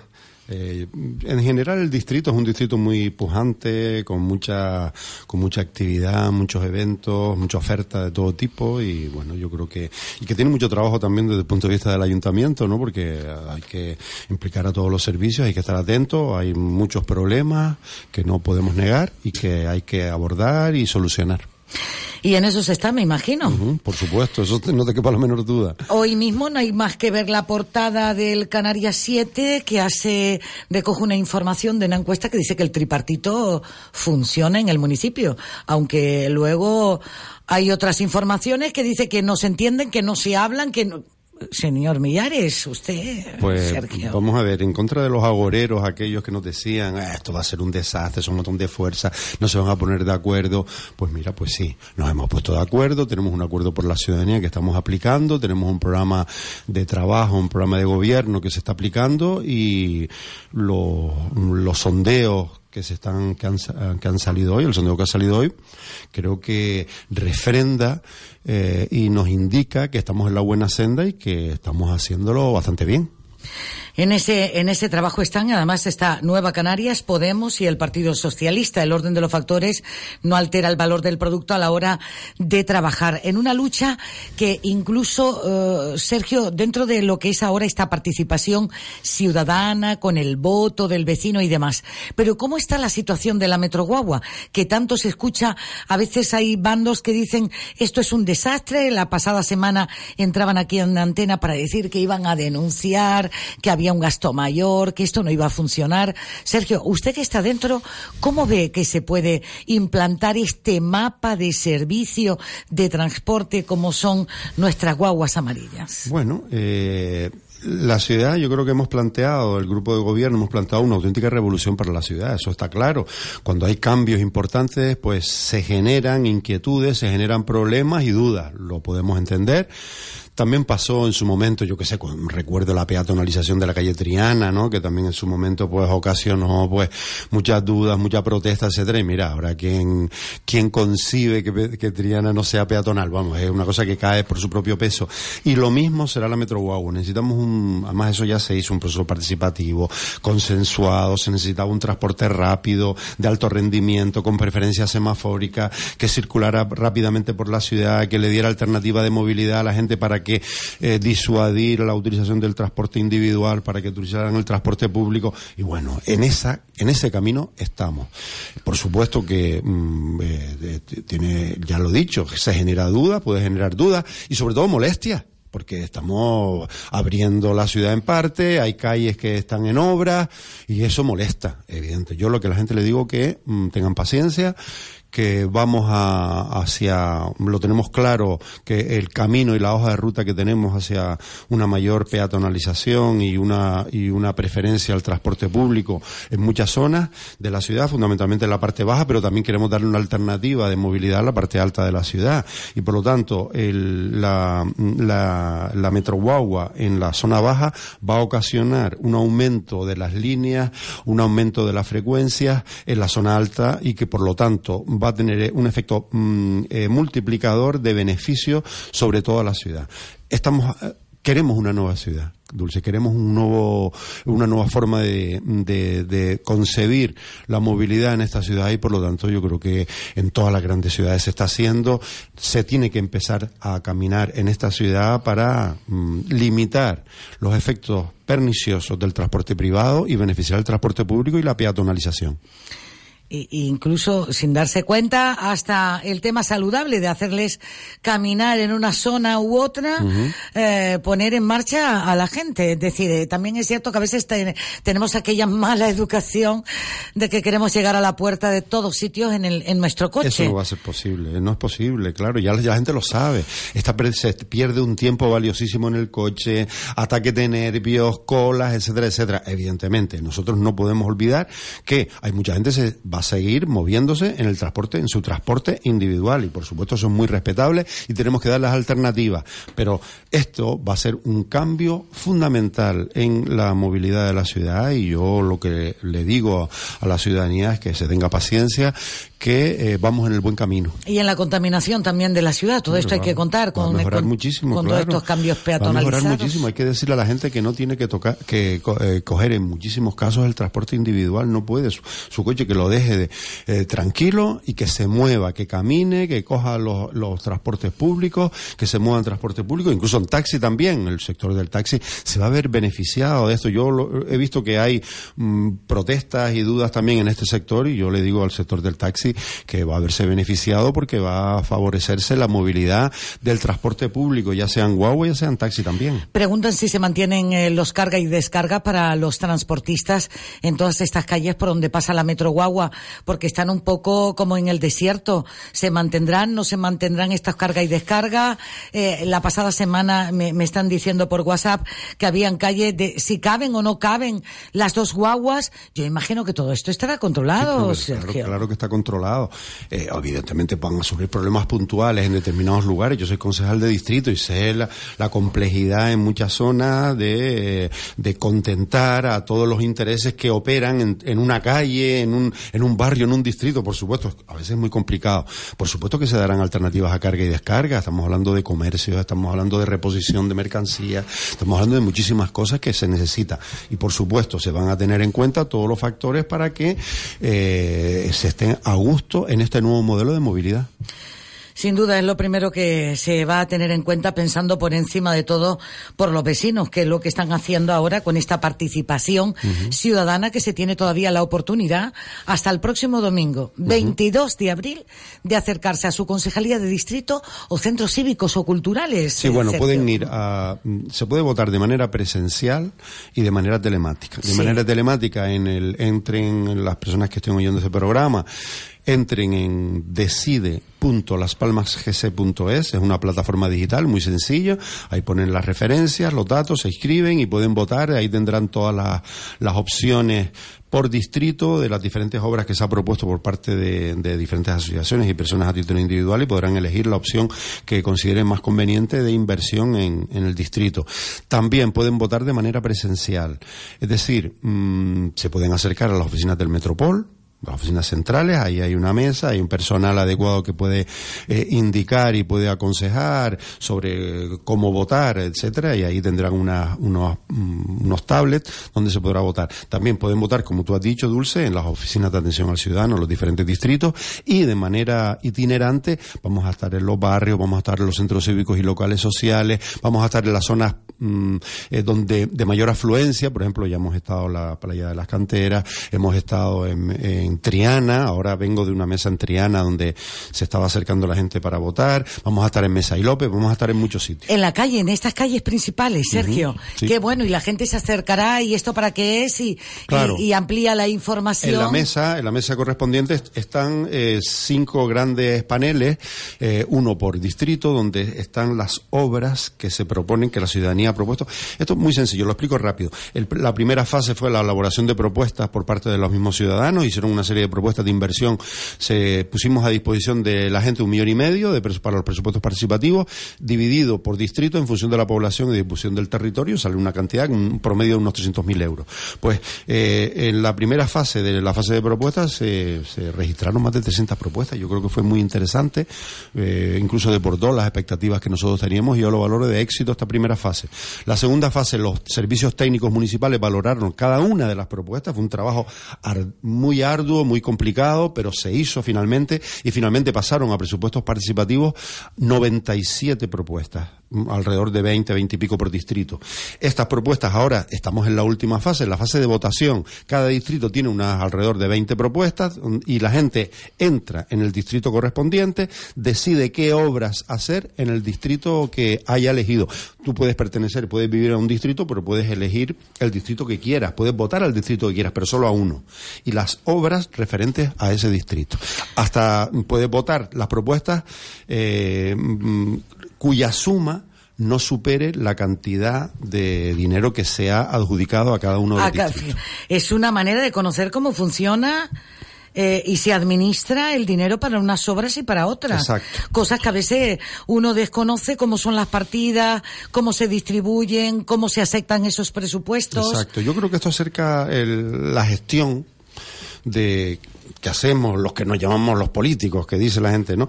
Eh, Acerca la, la gestión a la ciudadanía. Y mm, porque muchas veces yo como concejal de distrito eh, he visto muchas veces la gente me dice, oye, hay que hacer esto, hay que hacer lo otro, hay que hacerlo de más allá. Eh, Pero al final la decisión tienes que tomarla tú y tienes que establecer las prioridades, que lo hacemos también. Pero esto es una forma novedosa, nueva de, de, de relacionar la actividad política, la acción política desde la democracia representativa. Nosotros estamos mm, legitimados para tomar decisiones con respecto a los presupuestos que administramos anualmente y que decidimos qué partidas hacer, pero esto es una forma de compaginar esa democracia representativa con una democracia eh, participativa y entendemos como democracia participativa aquella democracia que acerca la gestión cotidiana y los presupuestos a la ciudadanía y en este caso es la ciudadanía la que hace las propuestas y la que decide, la que reordena y, decide qué propuestas se van a ejecutar. Y les aseguro que una vez que terminemos lo- la fase de votación, que terminará, como tú has dicho, Dulce, el 22 de abril, el próximo domingo, pues ya se indiquen las obras y las inversiones que se van a realizar y en dónde se van a hacer y eh, el área de participación ciudadana activará inmediatamente el protocolo para la adjudicación y la ejecución de las obras que la ciudadanía diga. No hay una eh, cultura de participación así tan cercana porque no se estaba acostumbrado por parte de los vecinos. Pero con toda esta información que se está acercando, eh, muchos han descubierto de, ah, que podemos participar, ah, que estamos cerca también de conocer todos estos proyectos en cualquier distrito, Cualquier como bien distrito, dices, ahí para está. apoyarlo y para y para sacarlo y para sacarlo adelante, ¿no? Sí, y estamos viendo que la gente se sorprende, ¿no? Porque no se lo cree. No se lo cree Es que, no se pueda cree. participar Pero así bueno, tan directo. Yo puedo decidir lo que sea así. Y le digo a la gente que esté oyendo este programa, pueden decidirlo. Es decir, acérquense a los distritos, vean las diferentes propuestas, acérquense a la oficina central del, del Ayuntamiento del Metropol, vean las diferentes propuestas, elijan un distrito, tiene que ser mayor de 18 años y empadronado a la ciudad de Las Palmas. Una vez que elijan las propuestas, van marcándolas y el sistema ya automáticamente va sumando cada una de las propuestas y no puede exceder la cantidad asignada a ese distrito correspondiente. La gente le sorprende mucho pero eh, está se queda agradecidísima una vez que vota, se queda como muy contenta, ¿no? Porque de alguna manera está asumiendo un protagonismo que no esperaba.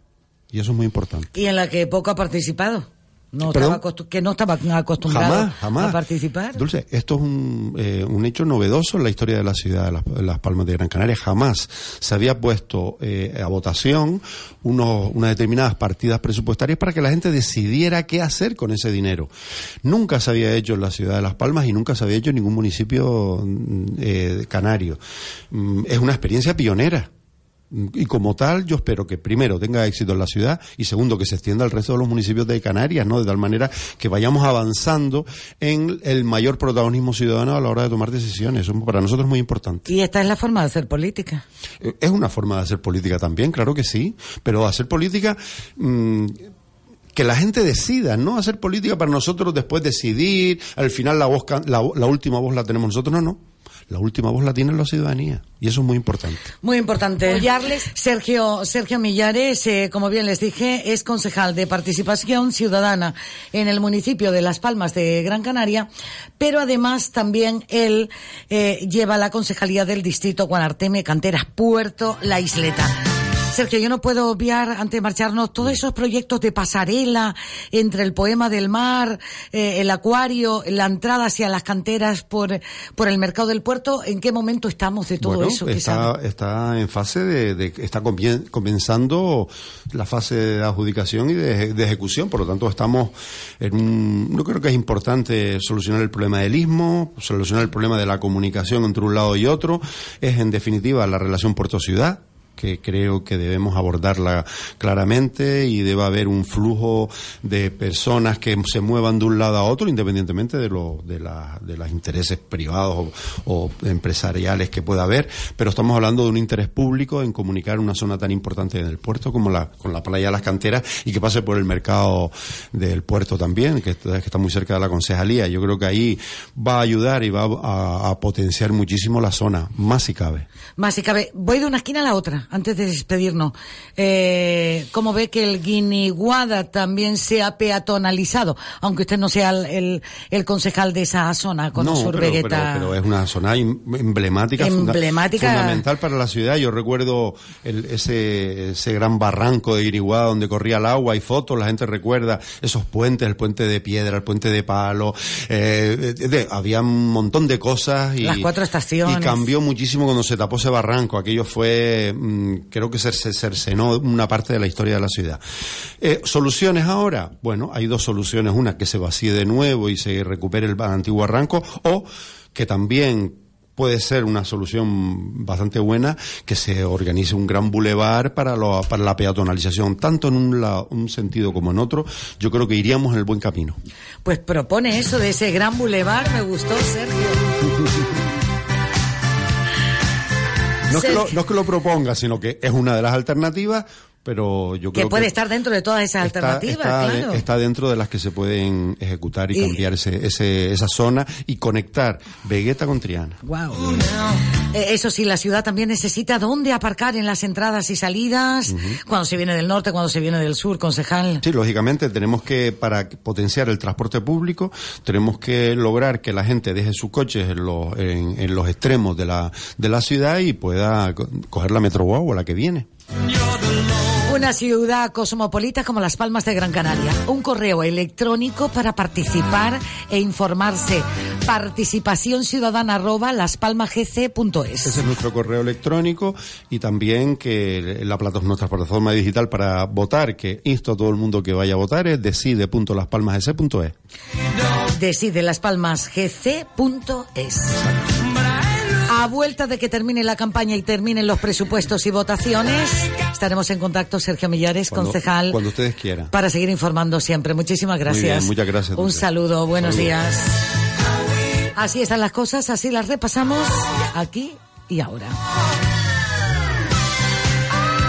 Sergio Millares, concejal de Participación Ciudadana y del distrito Guanarteme, Canteras, Puerto, La Isleta. Punto y seguido. El sol de medianoche es un fenómeno natural que ocurre durante el verano en puntos al sur del círculo polar antártico y norte del círculo polar ártico, incluyendo el norte de Noruega. ¿Te ilusiona admirar esta maravilla de la naturaleza? No pierdas la ocasión que te brinda del 14 al 27 de julio Alda Tours Viajes. Te llevará a los fiordos noruegos y el Cabo Norte. Serán 14 días por 2.700 euros. Reserva ya tu plaza si lo deseas en Alda Tours Viajes, en la calle Menéndez y Pelayo 16, trasera del Mercado Central. Teléfonos 928 26 66 96 o 928 22 54 54. Recuerda, del 14 al 27 de julio, los fiordos noruegos y el Cabo Norte con Alda Tours Viajes. Disfruta del sabor y la frescura de nuestros productos en tu Spar de siempre. Fresón de Gran Canaria, tarrina 500 gramos a 1,39 euros y queso semicurado Gran Capitán al corte por 8,95 euros el kilo. Recuerda, hasta el 19 de abril. Spar Gran Canaria, también en primavera, siempre cerca de ti.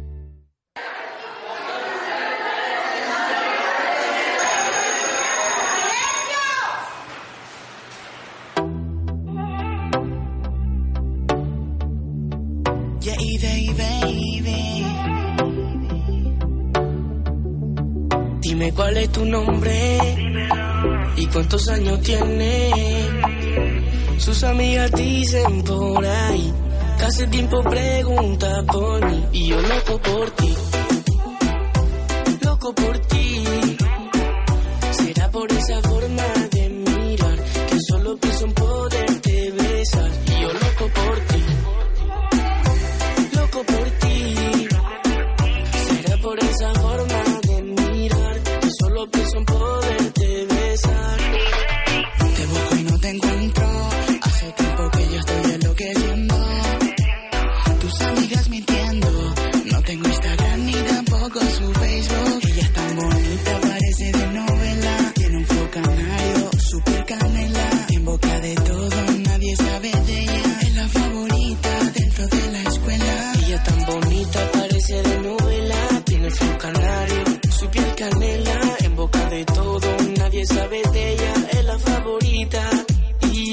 este compás musical estábamos manteniendo la palabra después de haber estado con el concejal de Participación Ciudadana, Sergio Millares. Vamos ahora mismo con la plataforma en defensa de las pensiones públicas en Gran Canaria.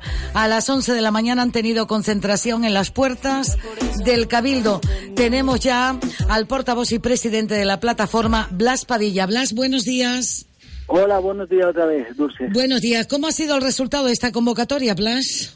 Bueno, fue una convocatoria, yo diría que bastante importante, muy contundente, muy combativa, que esa es la palabra exacta, en la que nos hemos conce- concentrado ahí en el, en Cabildo, donde además hubo un compromiso institucional eh, por la defensa de las pensiones públicas, que eso para nosotros también es muy importante.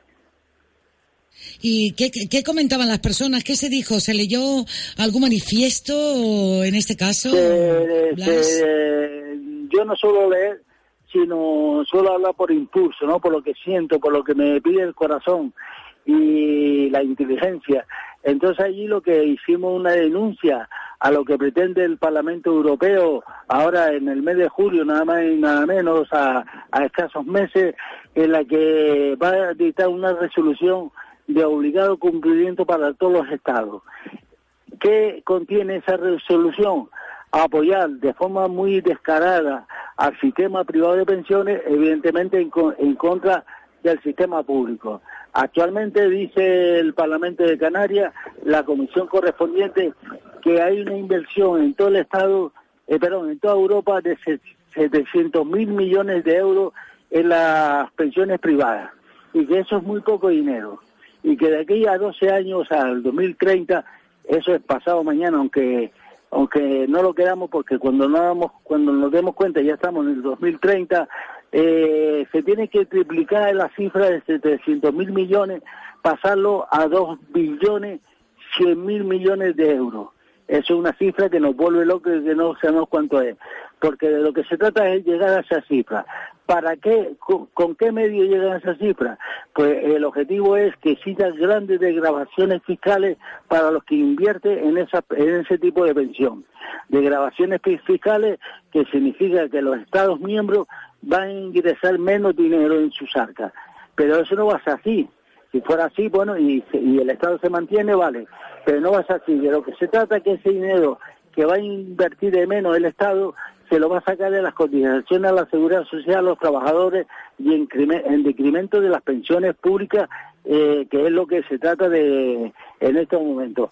O sea, el golpe que le va a pegar al sistema público de pensiones es tan fuerte que se intenta que desaparezca eh, lo público, que desaparezca todo público. Es el objetivo del Parlamento Europeo. ¿Qué situación? Eh? ¿Quién les iba a decir a ustedes, Blas, que a estas alturas tendrían que salir a la calle para manifestar estos derechos, pero no solamente son los puntuales de ustedes ahora, sino de presente y de futuro, Blas? Sí, sí, esto, esto es, nosotros lo que nos preocupa mucho ahora es el futuro. El presente ya está, ya existe, eh, y ya que hay, hay que modificarlo, porque ese, esa campaña electoral que está haciendo el PP eh, diciendo que le sube un 3% a las pensiones más bajas, eso es pura miseria. Y es electoralismo y además un chantaje que le lanza a los partidos políticos del arco parlamentario que si no me apoyan las pensiones, perdón, los presupuestos generales del Estado, las pensiones va a ser jodidas. No se va a subir las pensiones. O sea, que ellos solamente eh, actúa bajo, bajo el chantaje nada más. Nosotros le decimos que el 3% no sirve para nada que no estamos hablando de eso, que escuche lo que estamos hablando. Nosotros estamos hablando de la Carta Social Europea, que dice que ninguna persona puede cobrar menos de 1.080 euros. Pues eso es lo que estamos reivindicando. O sea, porque también se confunde que estamos reivindicando el, IPC. ¿Qué le, qué, le, ¿Qué le sirve el IPC a una persona que cobre 390 euros, 400 euros, 500 euros? ¿Y qué le sirve 10 euros más? No le soluciona su problema y nosotros queremos que el problema de la de la pobreza que hay en Canarias y en todo el estado, ¿no? Pero nosotros que trabajamos y vivimos aquí en Canarias estamos hablando de la pobreza de 924 mil personas que hay en el umbral de la pobreza, estamos hablando de eso. Y eso es lo que se tiene que entender y cuáles son las necesidades de muchos de los pensionistas, hombres y mujeres, pensionistas, viudos, viudas, que están en esta situación. ¿Qué titular dejarías, Blas? Pues el titular que dejaría es que estamos en la calle y no vamos a salir de la calle. Que ahora tenemos un primero de mayo, tiene, tiene que ser un primero de mayo unitario y combativo. Y vamos a estar ahí apoyando ese primero de mayo.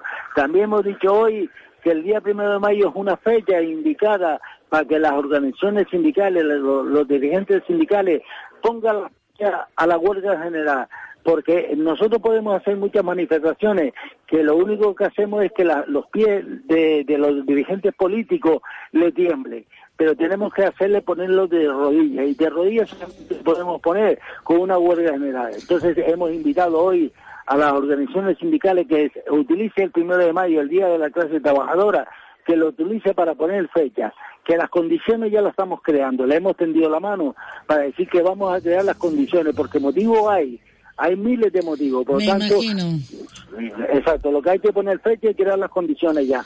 Pues Blas, gracias, un saludo, buen día. Venga, un saludo.